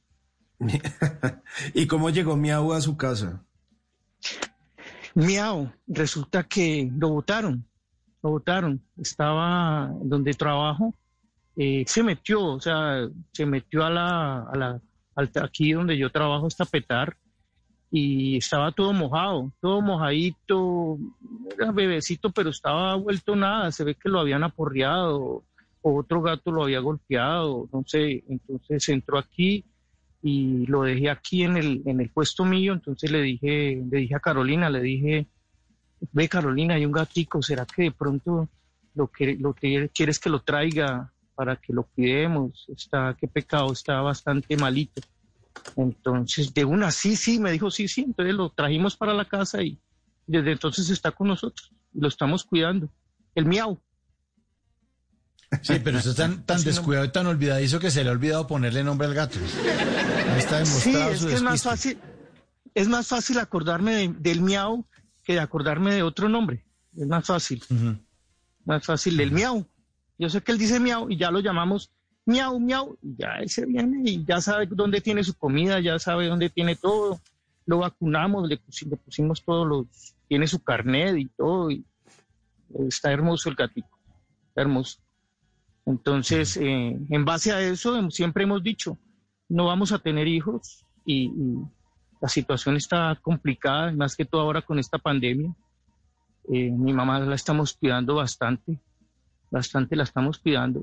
Ella no vive conmigo, pero, pero sí la estamos cuidando bastante porque es una persona ya mayor y, y sé que esta vaina de la pandemia está bastante, bastante fea. Un tío mío murió hace poco de COVID, eh, pero él tenía ya, sí, él tenía ya problemas de diálisis.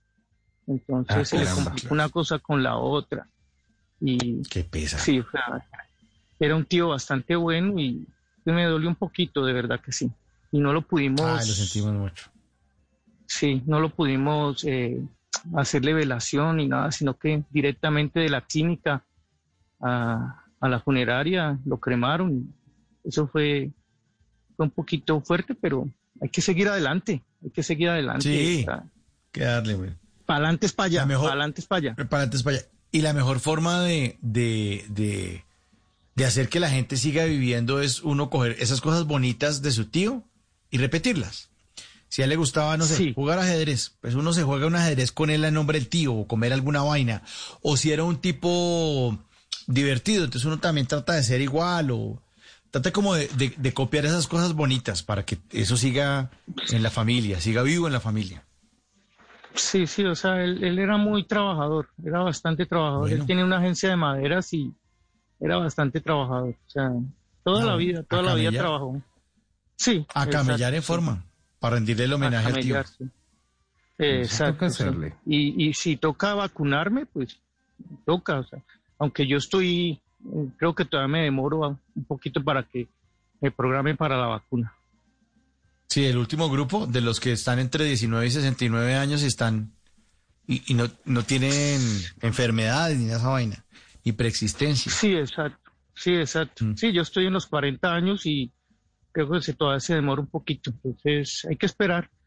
Dios quiera que, que esta vaina pase y, y que nos deje, en vez de dejar cosas malas, o sea, las cosas malas hay que aprender, ¿no?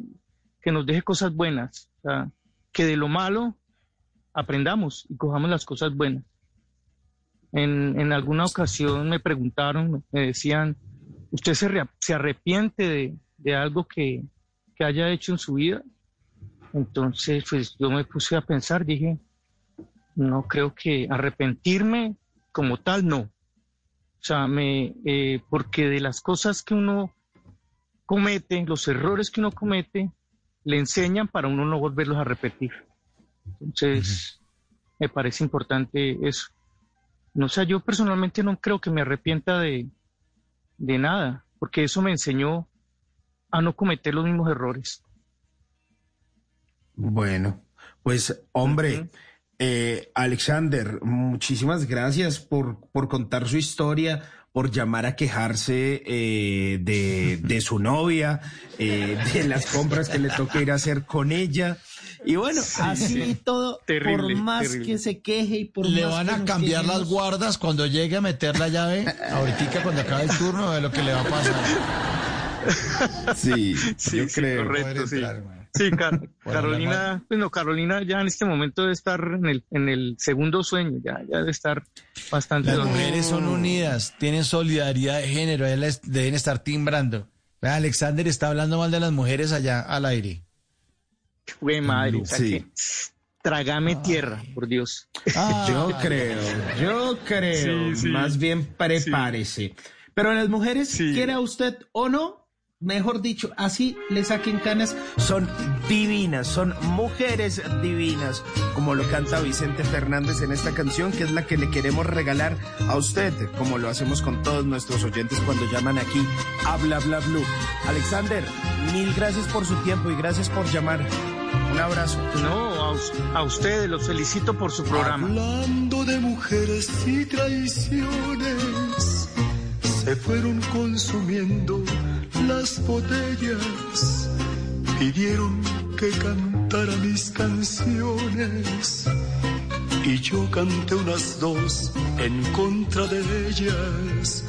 De pronto que se acerca un caballero, su pelo ya pintaba algunas canas. Me dijo, le suplico compañero, que no hable en mi presencia de las damas. Le dije que nosotros simplemente hablamos de lo mal que nos pagaron. Que si alguien opinaba diferente, sería porque jamás lo traicionaron. Que si alguien Oiga, Simón, ¿a usted no le parece que Vicente Fernández canta como bostezando? Que es todo como hablando. Como que bostezo como contagioso a esta hora de la mañana. Oh, 1254. Nunca había caído en cuenta de eso, claro. Sí, sí. Mujeres y traiciones. Óigalo, óigalo. A ver. Yo soy uno de los seres que más ha soportado los fracasos. Me dejaron las mujeres. Oiga, sí, sí, sí. Con el alma hecha pedazos. Ahí está, señor. Mas nunca les reprocho Nunca, mi nunca, nunca había caído en cuenta de eso. Bueno, más oyentes. Más oyentes hacen parte de este espacio de conversaciones para gente despierta. Ya hemos eh, nombrado una cantidad de saludos, pero vienen otros, otros saludos nuevos ahí, don Simón. A ver qué le cuentan los oyentes en el 316-692-5274. Allá donde dice, ¿qué hay amigos? Hey, mire, nos dice, hey amigos, un saludo desde Chinacota, norte de Santander. Chinacota. Es que no le puso la tilde. no. Ah, ok. Es que si no le Chinacota. pone la tilde aquí, es Chinacota, Chinacota. Bueno, Chinacota, norte de Santander, sí señor, de parte de Saúl Arias. Eh, Dice que va para Cúcuta, es conductor. Bueno, qué chévere, qué chévere que lo vayamos acompañando. De eso se trata, mi hermano. Un abrazo gigante para usted. Eh, también nos dicen, hey, qué personajes son ustedes definitivamente. Ya hacen parte de nuestra familia. Abrazos, Nelson, desde Villao. Bueno, no, un abrazo para Nelson. Aquí todos somos familia Nelson y nos contamos las cosas, hablamos, los escuchamos, no solo con llamaditas, sino también con esos mensajes que estamos leyendo y que ustedes dejan en el 316-692-5274 o a veces también nos dejan una notica de voz si no tienen mucho que decir o están tímidos. Pero así y todo, aquí los escuchamos. Estamos pendientes de ustedes de lunes a jueves desde las 10 de la noche hasta la 1 de la mañana. Y si de pronto un viernes, un sábado, le hicimos falta, usted se acordó de nosotros, deje el mensaje de voz, deje el mensaje de texto. Y aquí seguramente lo vamos a leer al aire. 1257, musiquita del gran combo de Puerto Rico. Vamos pidiendo pista porque ya vamos llegando al final de Bla Bla Blue. Tú hiciste brujería, brujería el gran combo.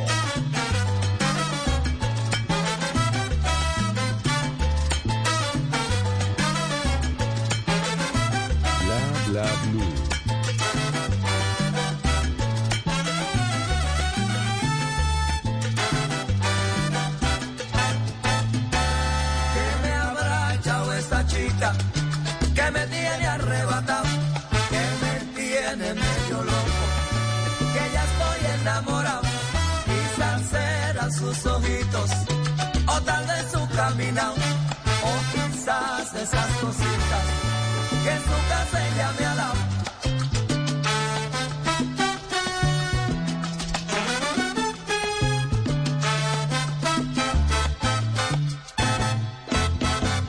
Que tú me tienes temblando de noche y de día. Tú me hiciste brujería. Me quieres mandar para la tumba Ay, no se dejen hacer brujería.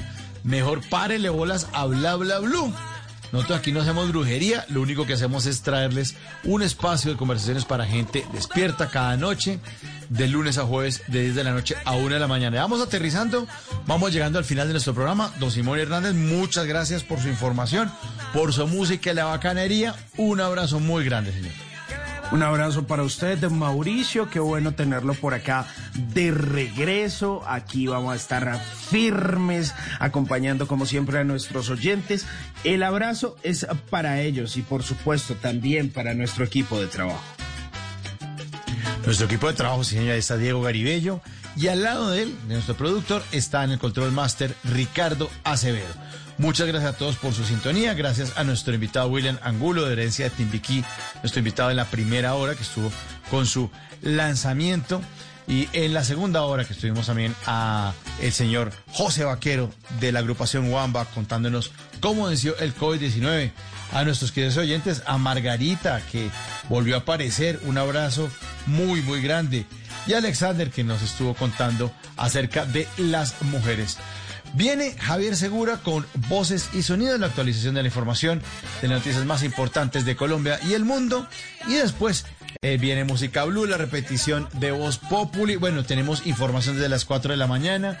No se desconecten nunca de Blue Radio. Mi nombre es Mauricio Quintero y siempre será una alegría, un placer y un honor estar frente a este micrófono para llevarles este espacio de conversaciones para gente despierta. Después de las 10 de la noche nos encontramos de nuevo. Un abrazo para todos. Chao.